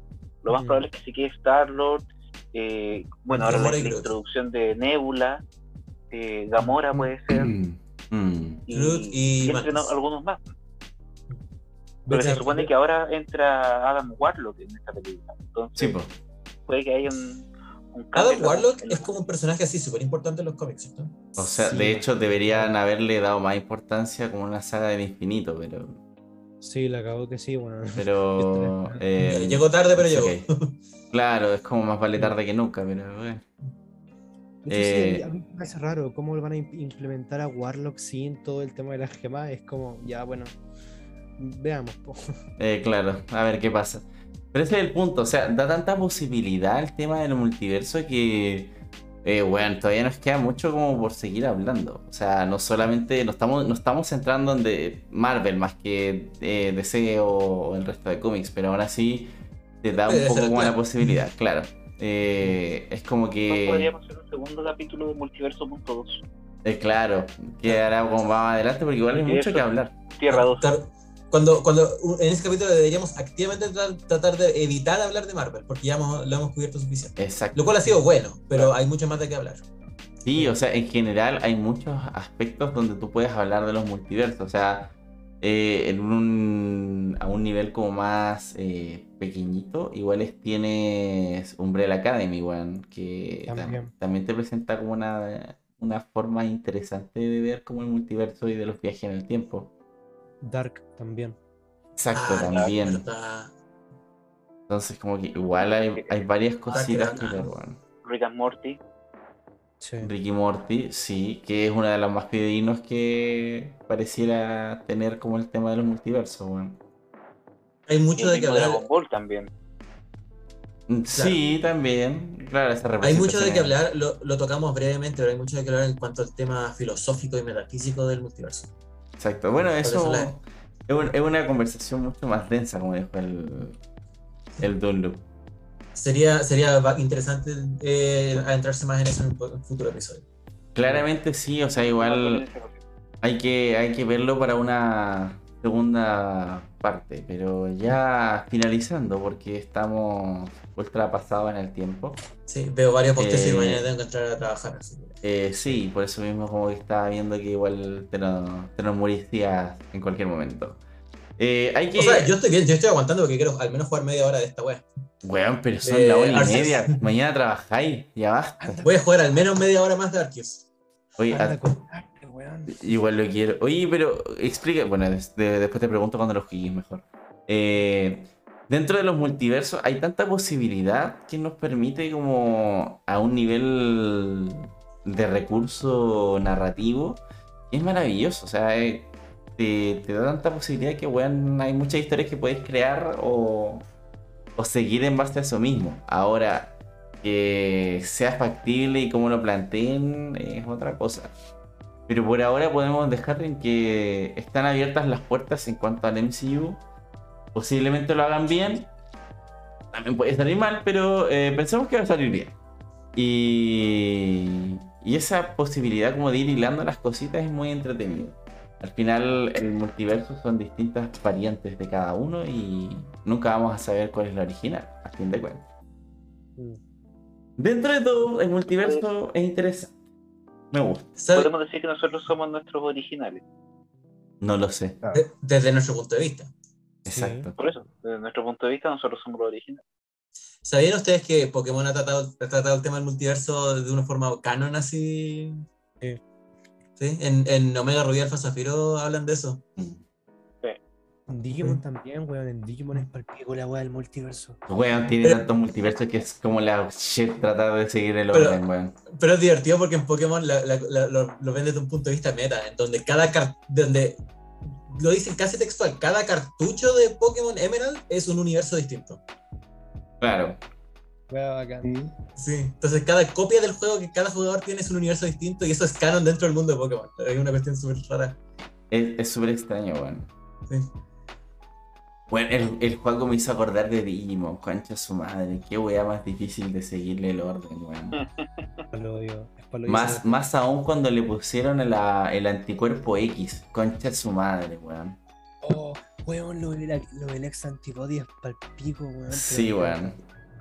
La película del ex antibody es muy densa. Sí, weón. Eh, Ay, estúpido. Estúpido Digimon. Aún así, eh, Estúpido japonés. aprovecho, aprovecho de tirar un poco de hate. eh, cada, las generaciones nuevas de Pokémon cada vez se parecen más a Digimon. Con, con sus Pokémon eh, con sus Pokémon cada vez más extraños. Media weá. La primera generación de Pokémon también se parece a la primera generación de Digimon. No, pero es que, o sea, yo por ejemplo la primera En cuanto a la generación- complejidad de los diseños, quiero decir. Ah, claro, pero es que Ah, sí. Es que a lo que voy es que, por ejemplo, no sé, por primera generación de Digimon, eh, puta, comparado con la primera generación de Pokémon, Pokémon es una evolución un poquito más lineal, mientras que Digimon es una weá que un perro se evoluciona a, a una weá, a, una, a un ángel, weón. Es un perro, es un perro evoluciona a un ángel femenino. A ese nivel. Es palo obvio porque. Sigard en Pokémon es un perro que evoluciona en una culebra y después en un titán, no sé. Es un, es un perro que evoluciona en un gato y ese gato evoluciona en un ángel. Sí. Ah, sí, en Digimon, sí. Más encima es palo obvio porque en el canon de Digimon se supone que los Digimon evolucionan correspondientes no a, a qué Digimon empiezan, sino como a cómo los criáis. qué les Exacto. comer, toda esa wea. Así que puede que evolucionen esto en otra wea nada que ver. Sí, weón. De hecho, me acuerdo, me acuerdo cuando jugué eso, esos juegos de Digimon, que no me acuerdo si eran para DS, parece. Weón, y como que entré, es como ya, ok, yo me imaginaba, yo todavía no sabía nada de cómo mierda evolucionaba a ese nivel de la crianza. Y dije, ah, ya voy a, voy a tomar un Agumon, porque quiero un Wargreymon. Y de repente así como que se supone que estaba haciendo todo bien y la weá terminó como en un Black Tiranomon. Y como, ¿qué mierda es esto? Y después, después averigüé, claro, pues weón, sale como la base del Agumon y tiene como chorro mil líneas alternativas. Sí. Es muy entretenida esa wea. Sí, Eso igual es entretenido. y Me gusta como lo, lo introdujeron en eh, 02, eh, donde podían haber distintas. Como, eh, no eran lineales, era un abanico. Y era muy cool. claro, y que también en 02 como que te explican un poco el por qué evolucionan con estos huevos armadura, pues. Sí, po. Que también es- tiene, tiene su explicación. En el juego Digimon Masters Online, ahí te explican todo, todo. Las yogres, la- las yogres son estas fusiones, ¿cachai? Te Sí. explican como la evolución normal, la evolución alternativa por no sé qué chucha, y, los huevitos especiales, te muestran también lo- los espíritus, que son los de los de la cuarta temporada, creo. Sí, La cuarta. Sí, y también los de los X-Cross, que son como estos Digimons un poco más modernos que salieron Digimon que- Transformers. Sí, los Digimon Transformers que se fusionaban entre ellos. Y me encanta que todo es canon. Es como, todo, todo es canon, weón. Los Sí, weón. Exantivonos, toda la weá es muy entretenido. Por un lado es un clusterfuck, por el otro lado es muy interesante. Sí. Exacto. Y lo más, bueno, y lo que tiene relación con la temática es que, weón, de repente así como que todo parte por un niño elegido de la primera generación que se volvió como uno de los más poderosos. Y hasta Sí, el mismo, el mismo Genai, el viejito que todos conocíamos de la primera generación, nunca fue un viejito, era como una versión digitalizada más avanzada del mismo niño elegido. Y era como, ¿qué? ¿Qué pedo? Bueno, Luego y encima que ya están empezando a tocar las tramas sobre Millenniumon y Sid Millenniumon, que es como el Sí, niño. Ese weón es como multiversal. O sea, existe uno solo para todos los multiversos.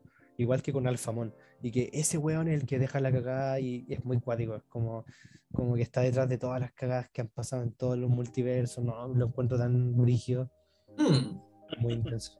hmm. Tiene un lore bastante interesante. Digimon. Sí, Sí. Que más enredado que la chucha lo es, pero es interesante, weón. Mm. Ah, quizás podemos dejar todo el lore de Digimon Multiversal para. También Sí, para un siguiente programa. Sí. Así que bueno, terminando con un despacio y volviendo como a los primeros inicios, cuando hacíamos como casi tres horas de conversación, eh, vamos, a, vamos a dar por terminado el capítulo de hoy día. Gracias a, a nuestros espectadores que estuvieron bastante activos hoy día. Eh, también gracias a don Caco que estuvo presente hoy día como uno de nuestros invitados. Siempre un gusto tenerlo. ¿No? El gusto es mío. Siempre compartí con ustedes, así que muchas gracias. cuando modifique un poquito todo esto del- de la visual, en algún momento voy a ver si es que reclutamos más Vengadores al, al panel. Así estamos más, más continuamente. También a don Juaco Ardilla Espacial hoy día, que estuvo con nosotros. Un gusto con tenerlo con nosotros, don Juaco. El gusto es mío. Hola.